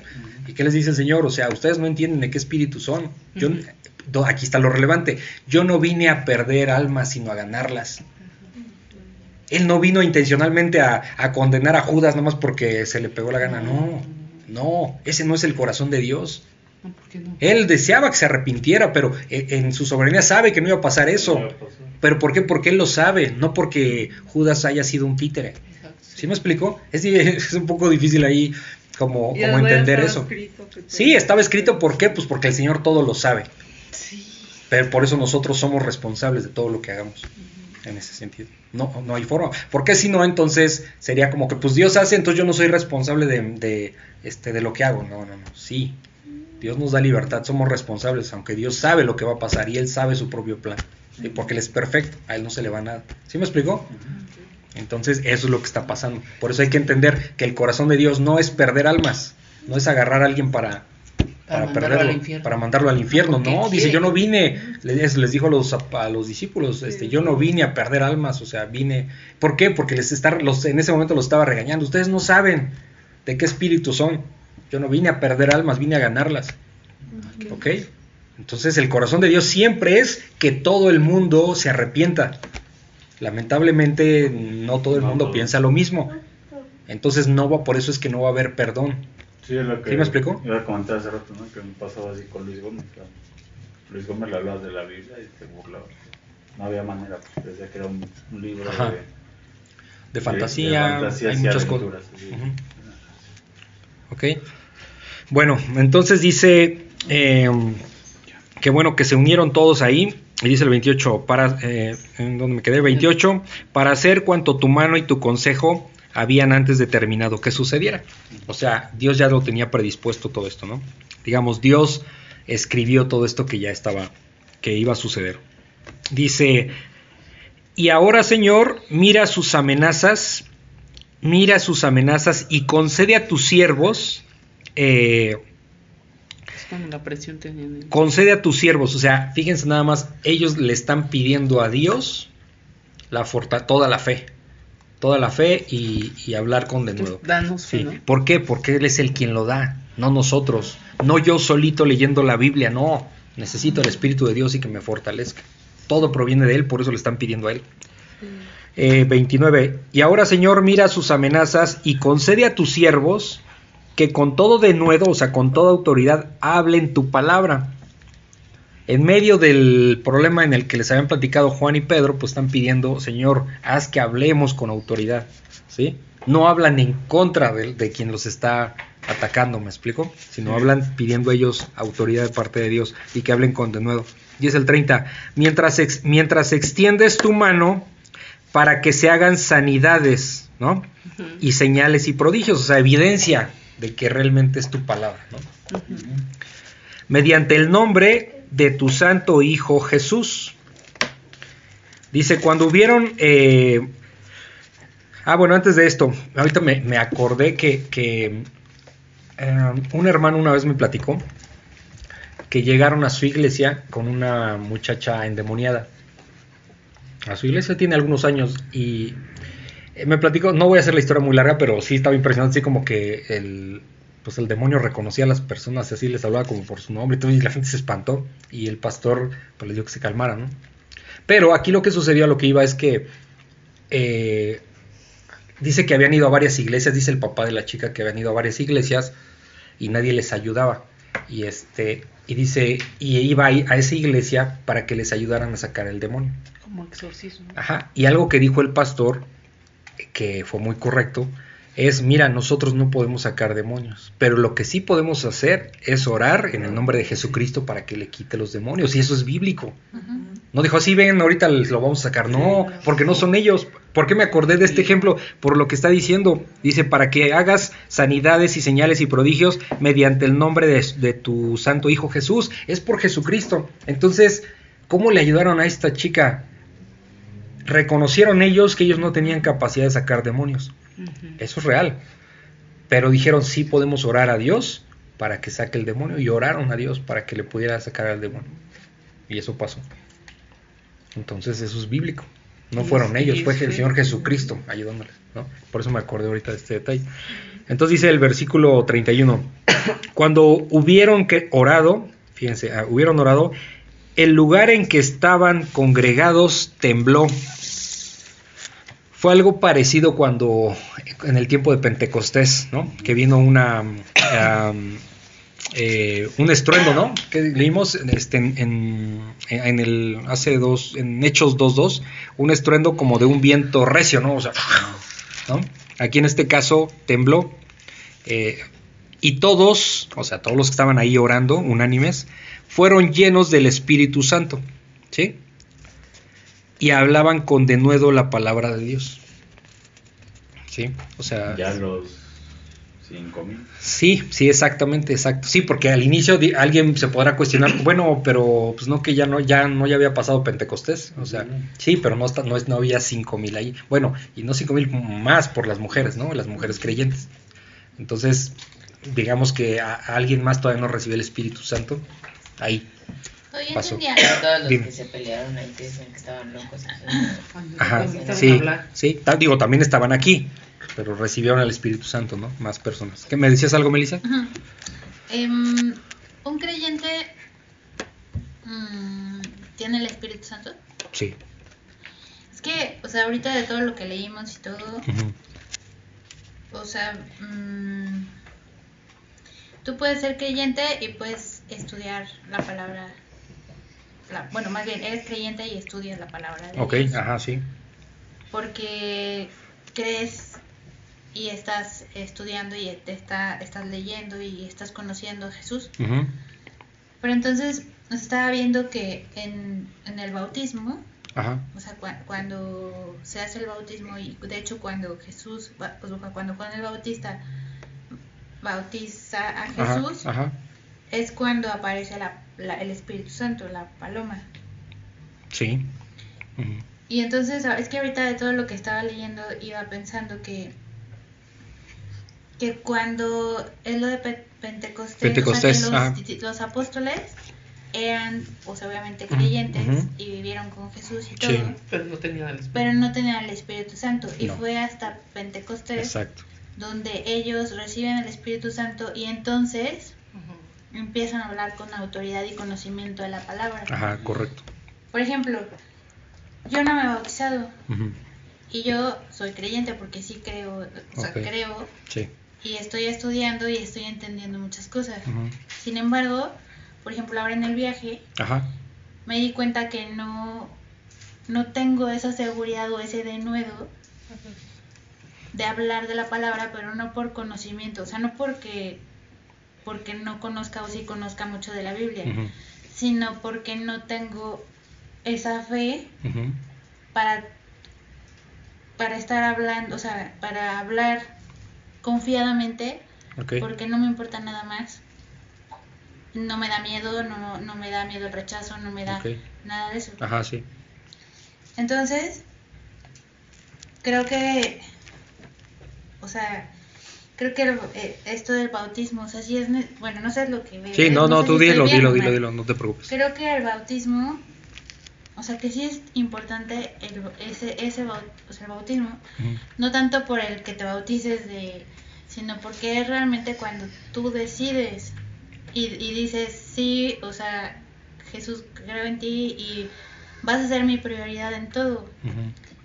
Y yo creo que es cuando él te, cuando lo pides, porque aquí está diciendo, los creyentes piden confianza y valor y fe, y tú lo dijiste ahorita, piden a Dios toda la fe, la fe solo viene por la palabra, entonces si tú lo pides, y eso yo creo que es como algo muy interno y es el bautismo, Él te provee, o sea, con ese Espíritu Santo para entonces hablar con denuedo y decir, no me importa, o sea, no me importa, no tengo miedo si me dicen, si me juzgan, si porque es mi prioridad y antes que mi trabajo, antes que todo, antes que vives para eso.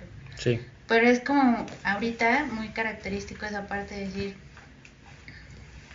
soy creyente, pero no estoy bautizado, creo. O sea, no sé, no sé si estoy bien, pero fuera como que lo eh, entendí. O sea, no me he bautizado porque no he hecho ese compromiso. O sea, no se lo he dicho de corazón a Jesús. Ah, que Él me, me provea el Espíritu Santo para yo decir, no me importa si mi hijo piensa bien o mal o me dice que soy exagerada, si mi amigo me dice que sí, que no, porque es mi prioridad y tanta fe y confianza tengo que voy a hablar y decirlo con autoridad.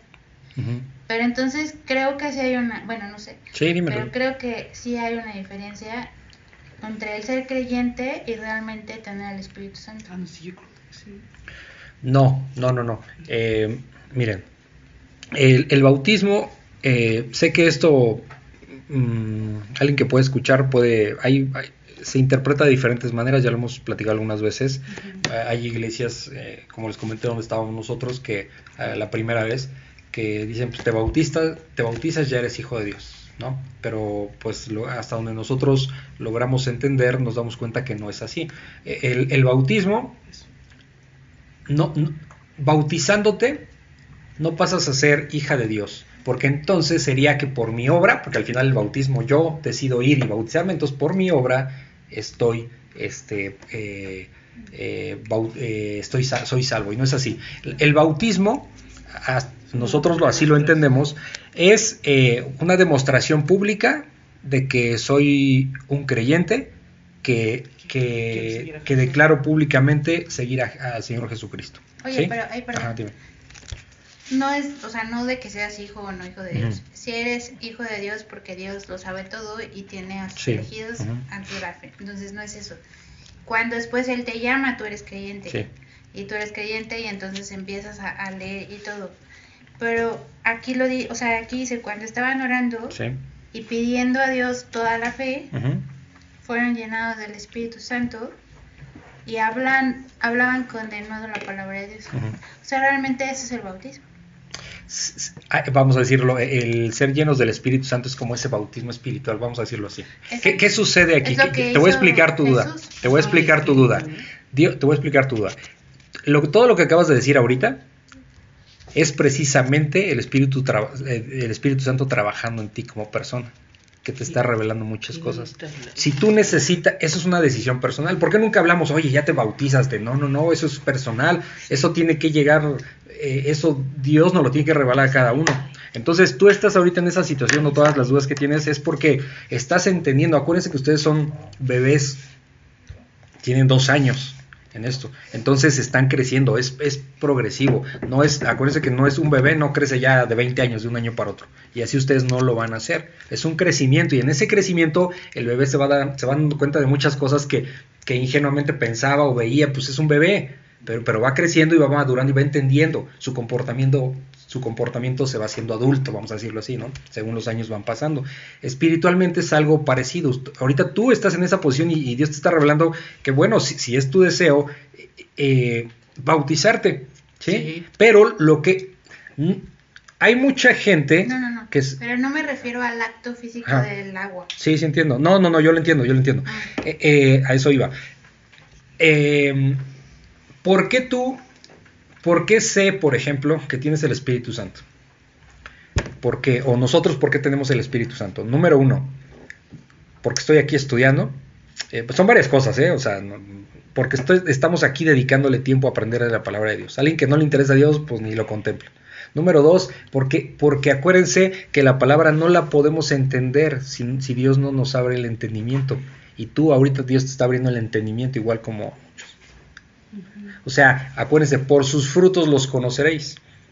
Si yo tengo aquí una persona estudiando, vamos a decirlo así, y, pasan los tiempos, los meses, los años y no se ven cambios en su persona, dices, híjole, o sea, pues uno tiene que seguir, ¿no? No, no vamos a parar de enseñar la palabra, pero algo está pasando que no está creciendo, se está resistiendo, o, es la pura finta, o algo pasa, algo está pasando, ¿no? Sí, su corazón está endurecido, no sé, no, es el caso ahorita porque no, no, no es nuestro caso, pero podría pasar. Entonces, ¿qué está sucediendo? Que espiritualmente tú, tienes el, bueno, perdón, corrijo, tú tienes el Espíritu Santo y Dios te está revelando muchas cosas. De otra manera tú no podrías entender todo esto que me acabas de decir y que es una inquietud natural de todo creyente. Híjole, bueno, es parte del crecimiento, es parte del crecimiento ¿sí? Se te va revelando.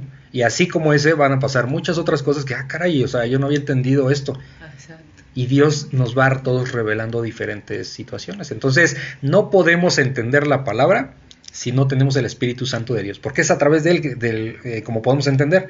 Por eso sé que tienes el Espíritu Santo, porque han cambiado, porque este, pues de los ejemplos que hemos platicado, eh, dejaron de fumar, ¿sí? O sea, es algo importante, digamos, son detalles que es que, son... Pero dejaron de fumar porque pues entró en ustedes la conciencia, Dios puso en ustedes, pues esto ya no está bien, o sea, vamos a lo que... o sea, cosas así... un poquito diferente entre la, lo que es esta parte del fanatismo de otras religiones y realmente el de un cristiano. Sí. O sea, un cristiano. O sea, yo de, de pronto me encuentro con, con, con hermanos creyentes que bueno, o sea, hablan con una pasión de Jesús, o sea, porque lo conocen, porque o lo que quieren, ¿no? Sí. Y, y es la gran diferencia entre ser religioso Sí. A decir, es que, bueno, pues estoy enamorado de Jesús, o sea, quiero hablar de Él y de su palabra y de todo, ¿no? Y, y me llama la atención porque es una de las cosas que yo tampoco he hecho, ¿no? No, no he podido lograr o hacer. Es un proceso. Pero, o sea, ahorita me quedo como muy, muy claro, así que dices, bueno, es que es un trabajo espiritual, Sí. de lo mismo que hablábamos la otra vez, de poder orar y de hacer esa conexión, ese es como bautismo espiritual, de renunciarte a ti como persona, Como persona. para nacer en Cristo. ¿no? Mira, que ahorita estoy. ¿qué, qué pasó en los capítulos anteriores? ¿Se acuerdan que Pedro, la primera vez que habla ante sus, entre los creyentes, dice, oigan, pues estaba escrito que Judas iba a ser el hijo de perdición? O lo dice con otras palabras, ¿no? Entonces, eh, necesitamos escoger a alguien más porque la palabra, o sea, en la ley dice, o sea, ya estaba escrito, entonces necesitamos hacer lo que la ley dice. Él sacó de referencia lo que la ley decía. Vamos a escoger al otro, ¿no? ¿Se acuerdan que analizamos esa parte? Sí. Vamos a escoger y entró quién? Matías. Matías. Matías suplió a, a Judas. ¿Cómo sucedió eso? Por, por, por entendimiento de, de- de- de- de las profecías que ellos ya conocían. Ahorita aquí ell- ellos están hablando, Señor, danos de nuevo, danos autoridad, porque eres tú el que nos puede dar eso. Están pidiendo, entonces, ¿cuál es nuestra, eso sí, vamos a entrar al día de hoy, cuál es nuestra responsabilidad? Como les he dicho, no podemos venir y, y estudiar de repente la palabra, o venir y nada más escuchar, necesitamos nosotros diario eh, estudiar un poco, vamos a decirlo así, la palabra, ir a la palabra, porque solamente es a través de su palabra como nos, Dios nos va a dar ese crecimiento espiritual. De otra manera nos podemos aventar muchos años y, este, y el crecimiento va a tardar. ¿Sí me explico? Entonces, ¿cuál es nuestra responsabilidad? El, eh, el- el ir a la palabra y pedirle a Dios que nos ayude a entender lo que está ahí escrito y poderlo aplicar, obviamente, no solo es hacer. Acuérdense que, que está condicionado, toda la Biblia es condicionada y si haces la voluntad del Padre, pues tendrás esto, ¿no? O sea, siempre está condicionado al hacer, no al, no al conocer, porque podemos conocer, pero no hacer, como hace Satanás, digamos, ¿no? Que conoce la palabra, pero no la hace, ¿sí? Entonces, ese es el, digamos, eh, ese es el punto. ¿Cómo vas a tú seguir, y digo es para todos, pero cómo vas a seguir tú creciendo y, y- y Dios cómo te va a seguir revelando? Hay que ir a la palabra. Por eso yo en muchas ocasiones, y eso ya lo saben, yo les he insistido a la palabra, o sea, porque ese es un problema hoy día de la iglesia en general. O sea, no van a, yo se los he dicho, no es de ahorita, o sea, hacen mil actividades y no está la palabra ahí presente, o sea, parecemos que estamos con Dios y no, aquí estamos viendo que toda la iglesia y lo seguiremos viendo, no andaba haciendo otras cosas que no fuera estudiar y predicar su palabra y hablar con denuedo. ¿Sí se dan cuenta? O sea, no nos compliquemos con eso. Entonces, este, eso es lo que estaba haciendo la iglesia, eso es lo que vimos en todos los evangelios, eso es lo que vamos a seguir viendo. Por eso eh, yo siempre no puedo insistir en otra cosa que no sea lo que Dios aquí está mencionando y que ustedes lo están leyendo. O sea, solamente es la palabra para que yo el día que me que pueda hablar con alguien le comparta y si realmente haya convertidos. ¿Sí me explicó? No andar haciendo otras cosas que Dios no mandó a hacer. O, leyendo otros libros. O leyendo, como yo se los he dicho, o sea, o Sí. leyendo otros libros, o sea, no tiene, eh, vuelvo a aclarar que no tengo nada contra los libros, al contrario, ¿sí? Pero- de hecho, a través de los libros, pues hay maestros que pues pueden enseñar, o sea, yo no estoy diciendo que no, pero la raíz de todo es la palabra, porque si yo no leo la palabra, si yo no entiendo, yo no le pido a Dios que me revele, este, cuando yo agarre un libro de algo, yo no voy a saber si me está mintiendo o, me está, o realmente es bíblico ese libro Sí, sí. porque la raíz va a ser esta. Entonces, por eso que les dije, que yo siempre les sugiero, pues antes de que te agarres otro libro, primero léete la Biblia. Pues eso es lo, porque la sabiduría llega y el poder de Dios llega a través de su palabra, no a través de otros libros. ¿Sí me explicó? Y así podemos hablar de otras cosas, de actividades, de libros, de lo que sea. Pues se dan cuenta que lo que estamos viendo aquí es eso. Entonces, ¿cómo nos, se nos va a seguir revelando? ¿Cómo a Melissa y a todos nosotros se nos va eh, ir revelando cada vez más la palabra de Dios, solamente es a través de su palabra. Si yo no voy a su palabra, yo no tengo cómo alimentarme y después tener fortaleza y de nuevo para, para hablar con esa autoridad frente a las personas que, que me demanden este algún cómo de- vamos a decir cómo, cómo eh, presentar defensa, defensa, ¿sí me explico? ¿Cómo, cómo, cómo compartir el evangelio correctamente si no estoy preparado. Y eso es normal, si se me hace es un mero sentido común incluso.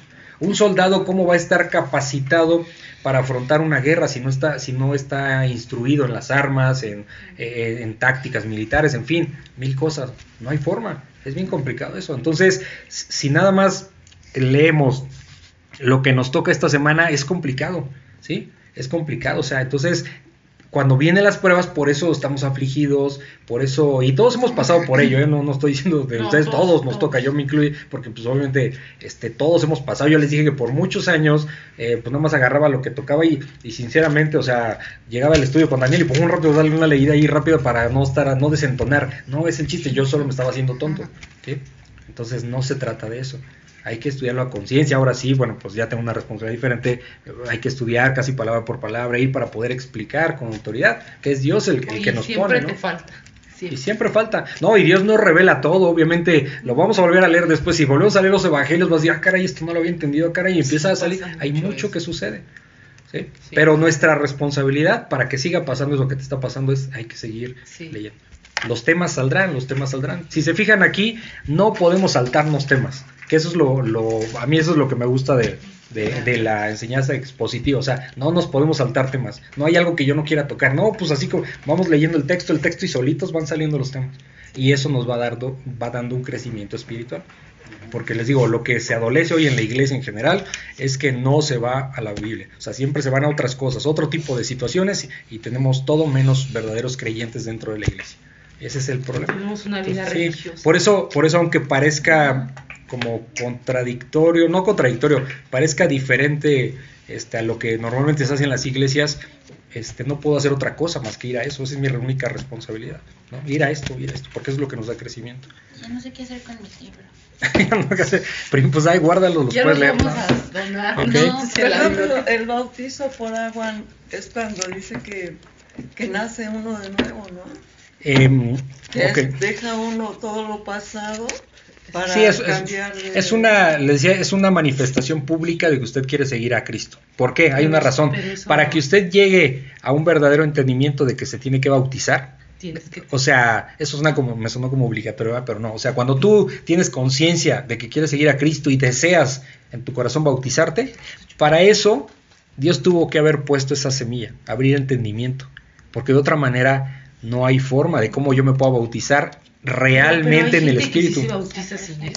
no, bueno, a ver, a ver, no, no, no, espérate, no, no, no, espera. Hay personas que se bautizan por, temas equivocados.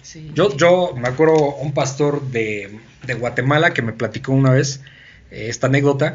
Dice que, en su iglesia, allá en Guatemala, se, se eh, un chico llegó a bautizarse y, cuando llegó, pues lo empezó a interrogar y que yo sé, pastor, pues me quiero bautizar. Entonces resulta, para no hacer el cuento largo, que el chico quería bautizarse porque había pedido prestado, fíjense nada más qué tontería, había pedido prestado el carro a sus papás. Y su mamá le dijo no, porque imagínate tú ni siquiera está. Bueno, es que ah, el contexto es que, que, es una iglesia que piensan que, que, solo bautizándote eres hijo de Dios, ¿no? En ese contexto está. Entonces le dijo a la mamá, no, porque imagínate, te anda ahí, chocas, te mueres y este, ni bautizado estás. Entonces, como él quería que le prestaran el carro, pues dijo, yo me bautizo para que ya pase ese requisito. ¿Sí se dan cuenta? Y hay gente que se ha bautizado, eso es real, porque se va a casar y pues la familia de la chica es creyente. Y, pongo creyente entre comillas porque pues no, no, dudo, mejor dicho, pero hay una, una eh, falta muy grande ahí que dice no te unas sin yugo desigual y no lo están considerando. Entonces que la chica es creyente y pues se tiene que este, bautizar pues para poderse casar con la chica. ¿Así me explico? Son los motivos equivocados y como esos hay miles, vamos a encontrar miles. Pues como nosotros, ¿no? Como ustedes también que se...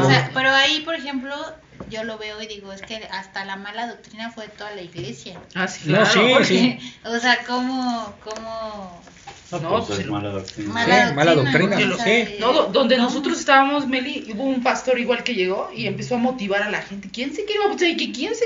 O sea, yo decís, ¿tú qué es? O sea, porque nosotros... No, ya me corroboré. Sí, no, no, sí, por ejemplo, llegó, tengo mi, ah, sobrina Daira de... Daira también se Que tiene 18 años ya. Ahorita. Este, 18 años, cuando eh, fueron a, un... Eh, eh, no, un, un congreso de nacional de jóvenes, ¿no? Ah, cristianos. Y, y, se fueron y de repente me dice mi hermana, pues ya, ¿qué, cómo es que ya llegó bautizada? Y estamos hablando que tenía como unos 15, 15, 15 años. la niña es evidente que no tiene entendimiento de muchas cosas. Es mi sobrina, yo la quiero mucho y está en ese proceso, pero a lo que voy no, no la estoy criticando a ella, sino que hay adultos que, que pues, la convencieron para bautizarse, cuando realmente eh, eh, en ese momento era evidente que no tenía entendimiento de por qué se tenía que bautizar. No había forma. Entonces mucha gente se, sí, es, cierto, como dice Laura, mucha gente se bautiza, pero no por los motivos adecuados. Un verdadero bautismo o el bautismo bíblico es el entendimiento de que yo quiero seguir a Cristo, que Dios me está revelando esa necesidad y yo digo, yo me quiero bautizar, o sea, tengo esa necesidad. Sí, es que, eso tengo esa necesidad porque yo quiero servir a Dios y quiero hacer esa manifestación pública para cumplir. Se supone que te preparan para bautizarte. Por ejemplo, ahí donde nosotros estábamos, si tú llegabas y decías, ¿quieres bautizarte? Te bautizaban. Sí. O sea, porque no se les puede negar. Pero nosotros siempre estuvimos así como que cuestionando eso. O sea, ¿cómo vas a bautizarle si realmente ni conoces si tiene frutos, si realmente se ha arrepentido, que eso es lo fundamental. Para, para que alguien se, se, ha bautizado, pues necesitas saber eh, conocer a la persona y saber que realmente lo está haciendo por los motivos correctos, ¿no? Porque, porque si no sería engañado. Claro, cuando realmente lo comprendes, pues lo entiendes. Sí, sí eso es lo... Ya comprendiendo y entendiendo, un día sí. me dice, mamá, quiero bautizar, sí, claro. va a haber un gozo muy grande en nuestros corazones, ¿no? Sí, claro. Pero es por convicción personal. sí, sí, no podemos ser, eh, por eso nosotros aquí en ningún momento le hemos dicho, oiga, pues ya llevan dos años, ¿no? Pues ya bautícense. No, así no funciona. Dios es el que va a revelar eso. Porque el padre bautista cuando este, bautizaba, Juan que era perdonado los pecados, que eso todo quedaba enterrado y como nacer de nuevo en vida sí, sí, o sea, pero no se nace de nuevo por el bautismo como tal. se nace de nuevo. no, pero o sea, de, en la vida de uno dejar todo sí, okay. malo enterrado Sí, no, y aún así cuando, cuando, cuando, nacemos de nuevo, cuando nos bautizamos, aún con todo y eso nos, nos equivocamos. Ah, y, empieza ese proceso de, de esa conversión, ese crecimiento ya, como dice el Señor, en la parte espiritual. O sea, empieza el crecimiento, crecimiento porque nos seguimos equivocando. Y, parecería al inicio que a lo mejor, este hijo le sigo fumando, hijo le sigo mintiendo, sigo, pero, pero poco a poco va ese crecimiento y vas modificando, vas modificando. O sea, no es, no es que haya de un día para otro ya soy otro, me cambiaron el chip, no, funciona así. Por eso dice segunda de Corintios, ¿no? 5, 17. Ajá. De modo que si alguno está en Cristo, nueva criatura es. Las cosas viejas pasaron, he aquí son hechas nuevas. Sí, sí. Esta, una nueva criatura, bueno, pues somos ya diferentes eh, en nuestra naturaleza. Y aun cuando, cuando pecamos, no es nuestra eh, nuestra naturaleza, ¿no? O sea, sí somos pecadores, pues sí, pero la diferencia está que en el mundo se gozan del pecado, nosotros ya no nos gozamos del pecado, aún equivocando, híjole, perdóname, o sea, híjole, ya te grité, o no, no grité, ya te levanté la voz, o, o ya hice tal cosa, o sea, ¿sí me explico? Vamos ya camino hacia, hacia, hacia, hacia la redención en ese sentido, ¿no? Porque cuando Dios nos perfeccione, pues será cuando Él nos, nos llame, ¿no? Ahorita estamos en esta lucha constante donde hay que estar cambiando, cambiando, pero siempre el pedir perdón, el, el arrepentirnos de corazón y, todo esto, pues son frutos, ¿no? Quedamos frutos de arrepentimiento, entonces esa es la parte del crecimiento, ¿no? Son frutos, sí. Bueno, pues vamos a, a terminar con Hechos 4.32, todas las cosas en común que obviamente es una secuencia de lo que acabamos, de lo que los creyentes piden, eh, que pidieron confianza y valor, ¿no? Dice el versículo 32, y la multitud de los que habían creído era de un corazón y un alma, y ninguno decía ser suyo propio nada de lo que poseía, sino que tenían todas las cosas en común y con gran poder apóstoles daban testimonio de la resurrección del Señor Jesús y abundante gracia sobre todos ellos.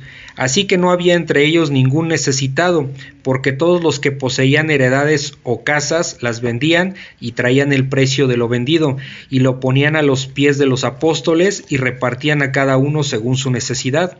Entonces José, a quien los apóstoles pusieron por sobrenombre Bernabé, que traducido es Hijo de Consolación, levita, natural de Chipre, como tenía una heredad, la vendió y trajo el precio y lo puso a los pies de los apóstoles. ¿Qué pasa aquí? Das todo de corazón porque tienes fe. sí. Oye, pero porque tienes realmente fe cuando es tu prioridad sabes que no te va a faltar nada y que no O sea, te- que vendan su casa y pónganlo aquí a disposición del y lo pones a disposición porque es tus Sí. juegos, tú los pones. Sí. ¿Sí, Todo. ¿Tus Sí, juegos? tus juegos, lo pones aquí. Lo pones ahí, pues, sabes. ¿Cómo? Pero Esto- creo que esto Una buena es causa. un... O Dios te lo da, Ujú. Así el chico, porque te estás bautizando, y- o sea, porque Ujú. reconoce y Todos tus Él te lo da y te cambia tu esto. Todo. Porque tú por ti mismo como humano, persona, no lo puedes hacer. O sea, eso yo creo que no lo Pero puedes eso es textual. Aquí, no, no, no. no, Tienes no, temores, tienes sí. muchas cosas que no te van a dejar De hacer. hecho, eso, Sí. ¿sabes qué? Ahorita eso, vamos lo, a- eso lo predicó una vez el pastor Fer y a mí me quedó muy mucha duda.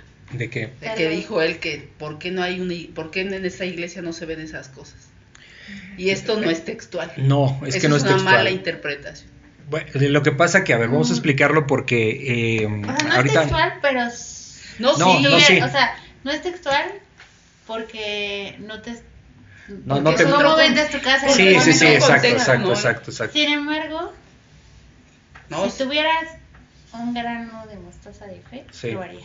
Sin dudar. Mira, Sí. a ver, es- esto, no, esto no es una regla a seguir, ¿ok? Eh, sí. Eh, vamos por ahí, digo, yo ahorita No, hice la broma de que vendieran eso- su casa. No, eso que pero, dijo eh, Meli es Ah, cierto, Sí, pero, pero también, o sea... pero es, es en un contexto es un diferente. a ver, espérame, diferente. vamos a explicarlo. Sí. Esto no es, esto estaba pasando con la iglesia primitiva. Sí. Estaban vendiendo sus casas. De hecho, eso es lo- ya lo veremos en el capítulo siguiente. eh, el caso de Anás, eh, Ananías y Zafira. Eh, pero no me voy a meter ahorita en ese tema porque ahí viene un Es contraste. ¿no? Aquí lo que está sucediendo eh, a este, al final de este capítulo 4 de Hechos es que pues con todo el entendimiento que estaban teniendo, estaban unánimes en todo, la iglesia empezó a vender todo, Ah, lo vendían y lo ponían a disposición para que para y, se- y se repartía conforme a las necesidades entonces dice que no había necesidad No pero, había necesidad. pero esto no es una regla este no es una regla a seguir. Nosotros ya vimos por ejemplo el pasaje del joven rico Sí, exacto. no que este que se va eh, triste porque el señor le dijo bueno pues ya sí cumpliste todo lo que estás diciendo que has cumplido la ley pero te falta una cosa. Vende él todas las cosas y dalo a los pobres y sigue entonces eso no lo eh, entonces el joven se regresó y se fue triste. Eso no es una regla Para ahí lo que ahí lo que Dios está trabajando es el corazón del joven que se diera cuenta que su corazón estaba en el dinero en las cosas materiales no en Dios sí entonces pero eso no lo podemos tomar este como como una vez me dijo un papá vende todo este a ver pues si eres muy creyente pues vende todo y, y dáselo a los pobres o sea no es un- no es algo que Dios pida a todo creyente Es que ¿sí? Jesús hacía todo en parábolas y no se Sí, entendía. entonces hay que, hay que darle el contexto correcto aquí. ¿Qué, qué está sucediendo? Dice, vamos, vamos para que el texto no lo diga. Dice, y la multitud, obviamente está hablando la multitud de creyentes, ¿no? La multitud de creyentes, de los que habían cre- eh, creído, era de un corazón y un alma, o sea, estaban unánimes, ¿no? En el mismo sentir. Y ninguno decía ser suyo propio nada de lo que poseía, o sea, no decían, es mío Sí, o sea, porque nada es de nosotros. ¿no? es para todos, sino que tenían todas las cosas en común, todas las cosas, y con gran poder los apóstoles daban testimonio de la resurrección del Señor Jesús. ¿Ok? O estaba aquí trabajando el Espíritu Santo con todos. Y, y abundante gracia era sobre todos ellos. O sea, gratitud. Así que no había entre ellos ningún necesitado. O sea, en esa iglesia no había ninguna persona con necesidad. ¿Por qué? Pues porque estaban vendiendo sus cosas Y las, y, y las ponían a la iglesia para compartirlas, para cubrir la necesidad, ¿sí? Dice, porque todos los que poseían heredades, o sea, los que tenían bienes materiales o casas, las vendían y traían el precio de lo vendido, o sea, el 100% Ajá. de lo que el 100% de lo que tenían lo vendían y el 100% lo entregaban a la iglesia. ¿Sí? Es impresionante esto, la verdad es que Sí. sí, es impresionante. Ahora, eh, ¿qué, pasa aquí? Hay un... eh, em, esto para, muchas veces escucho que dicen que es como este, es comunismo. No es así. En el comunismo te, te obliga, no es, no es decisión personal, aquí es decisión personal. ¿sí? Es, es por convicción, esa es la gran diferencia, ¿ok? Entonces dice el versículo 35, y lo ponían a los pies de los apóstoles y repartían a cada uno según su necesidad. Pero como to- todos eran unánimes, no era de que, oye, pues yo necesito una casa, yo necesito el otro, no, no, o sea, tengo esa necesidad y cubrían esas necesidades, ¿sí? O sea, había un apoyo como, como iglesia. Entonces, eso es la enseñanza que tenemos para nuestros días. Sí, o sea, Que no, ese ese es el verdad, ese es el verdadero sentido de este pasaje. O sea, no es que vendamos todo y lo pongamos a, a- a- a disposición de la iglesia. Dios no, nos lo, a menos que Dios no lo pida. ¿Me explico? sí. que Dios personalmente nos lo pida. Lo, lo que estamos haciendo es, todas las cosas son Para servicio de la iglesia. Ajá. ¿Se acuerdan que alguna vez platicamos, eh, llegando a los pasajes, eh, de que cuando Dios nos da más dinero, vamos a suponer, no es para que yo sienta que necesito más viajes y más ropa y más cosas, sino es para que yo eh, ponga más para las necesidades de la iglesia. ¿sí? Para eso es. Entonces, por supuesto que puedo cubrir gustos y lo que sea, pero, pero entendiendo que en ese espíritu yo no voy a, yo no voy a estar tranquilo Si, yo me estoy dando una vida, vamos a decirlo así, voy a ponerlo en esos términos simplones, ¿no? Me estoy dando una vida de lujo cuando veo que hermanos están pasando necesidades. En el corazón que Dios me ha dado, pues este, en la forma que lo que, que, que Dios disponga, pues estamos para ayudar a los hermanos, ¿me explico? Nos tenemos que soportar unos a otros, soportar no de tolerarnos, de un soporte. Sí, porque suena eso feo, ¿no? Soportaos unos a otros, Ah, somos un soporte, somos una columna que nos soportamos unos a otros, A no de, no de, ay, ya me caen bien gordos y tengo que aguantarlos. No, No, por ahí no. Es el soporte, eso se refiere al soporte, ¿ok? Entonces, refiere. soportaos unos a otros, entonces, tanto en la parte emocional, Espiritual. porque obviamente, por ejemplo, yo estoy aquí explicando, pero no todo el tiempo va a ser así. O sea, a veces necesitaré como palabras de apoyo, me explico, o sea, versículos, o sea, todos vamos a estar igual en esa situación, o sea, todos, yo no soy aquí el que, el que se- tiene voz de, de, este, de que porque enseña, no, o sea, pues también pasan cosas y también necesito que oren por mí y este, igual un apapacho espiritual, ¿sí me explico? O sea, todos estamos en esto. Entonces, ¿qué, qué sucede? Que, que eso es lo, ese es el verdadero sentido de, la palabra de Dios eh, en este, en este aspecto. Ahora hay otra cosa también. Cada vez que yo hago algo, no lo voy a andar diciendo. También eso es bíblico. ¿Sí? Así. Entonces, yo, el hecho de que en una iglesia no se vean cosas, no significa que no estén sucediendo. Eso también hay que entenderlo. Dice que, o sea, que, que tu izquierda no vea lo que hace tu derecha, ¿no? O sea, nosotros ayuda, yo ayudo y, y no ando diciéndolo a nadie. ¿Por qué? Pues porque no es correcto. O sea, mi verdadero sentir es ayudar, se acabó. Nadie más se tiene que enterar. O sea, yo a lo mejor alguna vez aquí en el estudio les he platicado de gente que no conoce ni ciertos detalles de algunas cosas para, para ejemplificar, pero tiene un sentido de, de ejemplo, ¿me explico? No de estar eh, diciendo cosas o pavoneándote de cosas, no. Entonces así es esto. O sea, entonces de repente, yo, yo, si yo digo, por ejemplo, ay, es que en la iglesia no pasa tal cosa, pues es, es como pensar que yo soy el filtro para que me enterarme que si están haciendo o no están haciendo. No, no funciona así, ¿no? Eh, es evidente a la luz de los hechos que pues a veces habría, podríamos ayudar más si no lo hacemos, eso también es Bueno, evidente, sí, sí, pero yo no soy juez, simplemente yo hago lo que a mí Dios me pide, ¿sí? Con lo poco o mucho que tenga, pues eh, eh, eh, eh, ayudo con lo que pueda, me explico, con lo que Dios pone en el corazón de las personas. Entonces, ese es el sentido aquí de ayudar, ¿no? No es que vendas todo lo que tienes y ponlo a disposición de la iglesia, no es un mandamiento. Eso estaba sucediendo aquí, pero no significa que sea un mandamiento, ¿sí? O sea, estamos para ayudarnos, eso sí. Porque a veces también, por ejemplo, hay errores. ¿Qué, qué errores se pueden cometer comúnmente en una iglesia?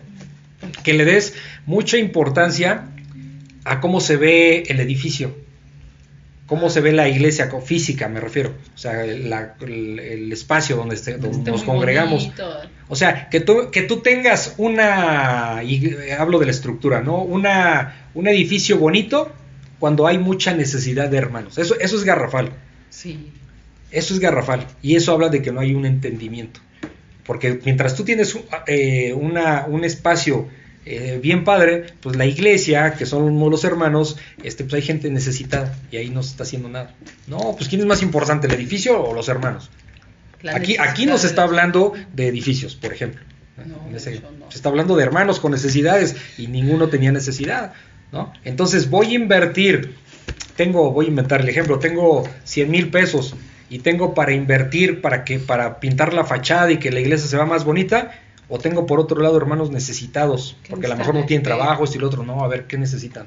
Eso es lo bíblico, ¿sí? Ese es el sentido de- de- de lo que acabamos de leer Mm, cubrir esa, estoy poniendo el ejemplo, pero así como este, hay muchos otros ejemplos donde la prioridad será eh, sustentarnos unos a otros. ¿Me explico? Porque aparte esto es esto es cíclico, o sea, esto no es eh, que siempre te va a ir mal, siempre me va a ir bien, y no, no, no, a todos, por sí que tenemos altibajos, nos va bien, nos va mal, o sea, necesitamos apoyarnos unos a otros. Pero eso nace de, lo que Dios pone en tu corazón. ¿Por qué? Porque estás en la palabra. De lo que tú dijiste. Les voy a poner un ejemplo, este, este ejemplo es del mundo, pero pero se me quedó muy grabado. Cuando viene el temblor, el terremoto del, del 2017, ¿sí? Entonces, hablo de mi familia en la carne, no son creyentes, nadie, nadie es creyente. Entonces, mi familia en la carne, este, pues les comenté que el edificio se quedó fracturado y todo ese rollo, ¿no? Entonces, era uno de mis primos con su familia y éramos nosotros. Y entonces, pues eh, ya les platiqué toda esa historia, quedó, no, gracias a Dios no pasó nada, pero, pero sí se, se veía muy aparatoso los, las paredes todas fracturadas y caídas, o sea, no, no, horrible. Entonces, ¿qué es lo que sucede? Que, que unos primos, tan jovencitos, ¿no? Este, bueno, ahorita ni tanto, ya le están llegando a los 30. Eh, unos primos se agarran y ¿dónde está? Este, me acuerdo de Yadair y Yasmín.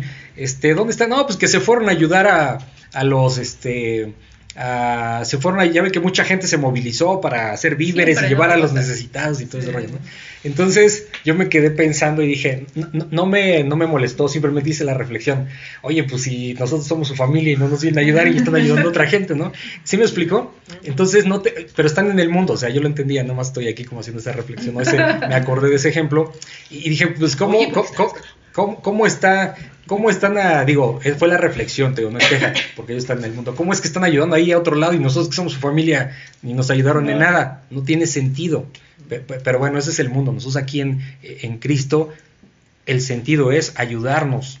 Como de, alguna vez platicaba con Arturo, de repente pues a lo mejor ayudas y piensas como si tuvieras mucho, no tienes gran cosa, pero lo que tienes lo pones a disposición de, de quien puedes ayudar y no lo andas diciendo. Ese es el corazón de un verdadero creyente, ¿sí?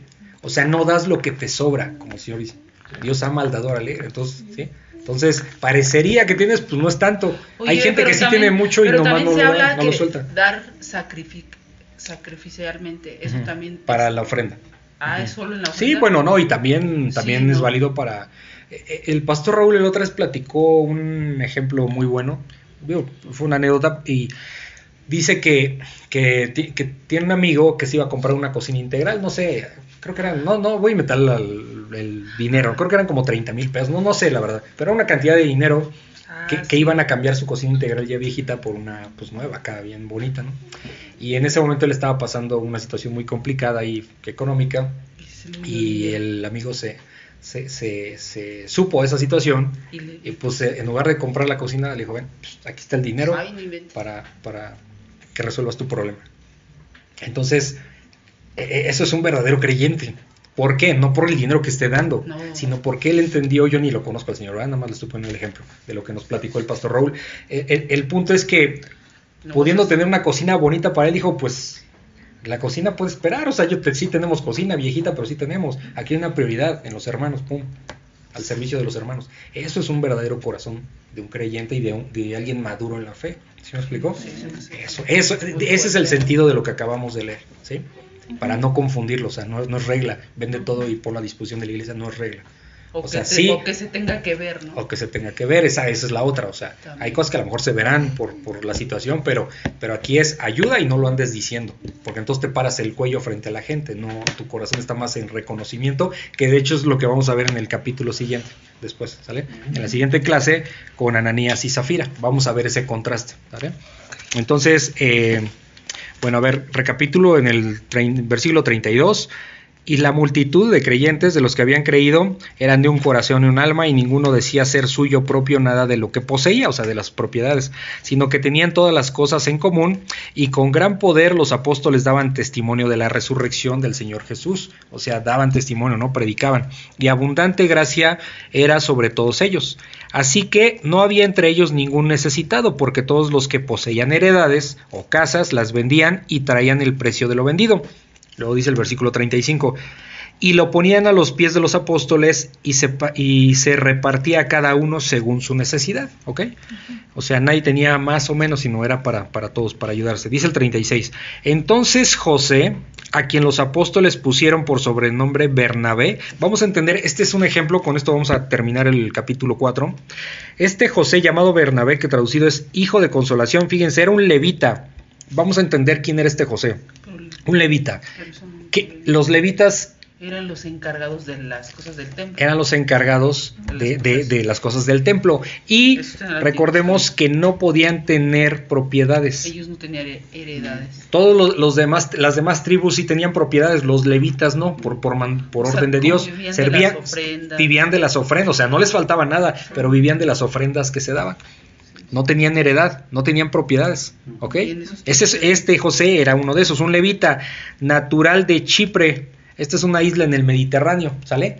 No, esas propiedades, eh, estamos hablando de, Israel, no nos perdamos, es Israel donde se puso esa, donde, donde no podían tener heredad, pero eso no aplicaba a todo el mundo, ¿me explico? Solamente Israel, ¿ok? Entonces vamos a entender, pero este era natural de Chipre, como tenía una heredad, la vendió y trajo el precio y lo puso a los pies de los apóstoles. ¿Qué, está pasando aquí? Nosotros podemos entender vamos a sacar conjeturas porque bíblicamente se puede. Eh, eh, este Bernabé, José, llamado Bernabé, no tenía propiedades en Israel. ¿Por qué? Pues porque estaba prohibido, o sea, estaría en contra de la ley. Pero como era de Chipre, ¿sí?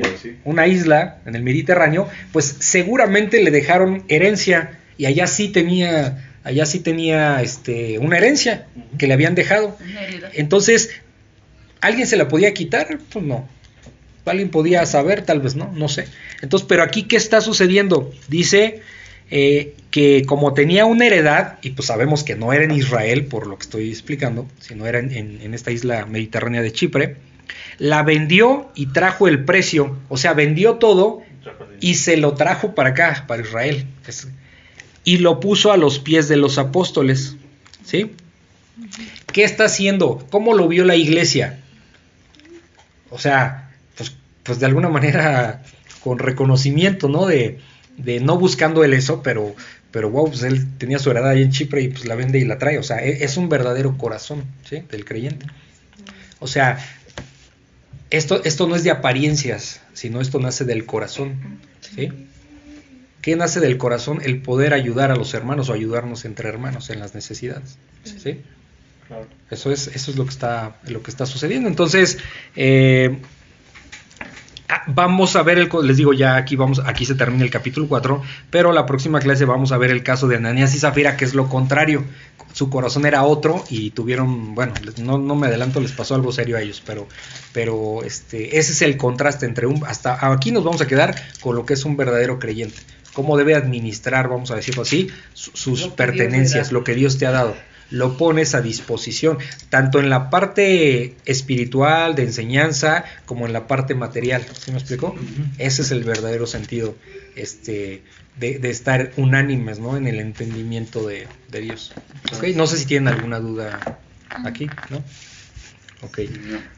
Bueno, pues aquí vamos a dejarlo y pues gracias Padre, te damos por este tiempo que nos permites eh, entender eh, cómo es que estaba eh, empezando a funcionar eh, tu iglesia, Señor. Eh, pues es impresionante toda la forma en cómo tú a través de haberles dado el Espíritu Santo, pues em, hablaban con denuedo, con autoridad, Señor, y ante los problemas, pues no, no temían, sino por el contrario, más te pedían el que pudieran hablar abiertamente sobre tu palabra. Señor, también te pedimos lo mismo, nosotros humildemente, que nos ayudes a entender cada vez más tu palabra y que pongas los momentos en que podamos compartir eh, tu evangelio para que tu nombre sea glorificado, Señor. Gracias te damos por todo este tiempo y permite que pues tengamos una buena semana, que si, si es tu voluntad pues nos ayudes a cubrir las necesidades que tenemos. Em, y bueno, pues todo esto te lo pedimos en el nombre de nuestro, de nuestro Señor Jesucristo. Amén. Amén. Si consideras que este podcast puede ser de bendición para alguien más, te pido de favor que se lo compartas y también en tus redes sociales para que la palabra de Dios se siga cumpliendo. Si lo deseas me puedes contactar al correo labibliaexpositiva.gmail.com o por WhatsApp en el link que está en la descripción. Muchas gracias y bendiciones.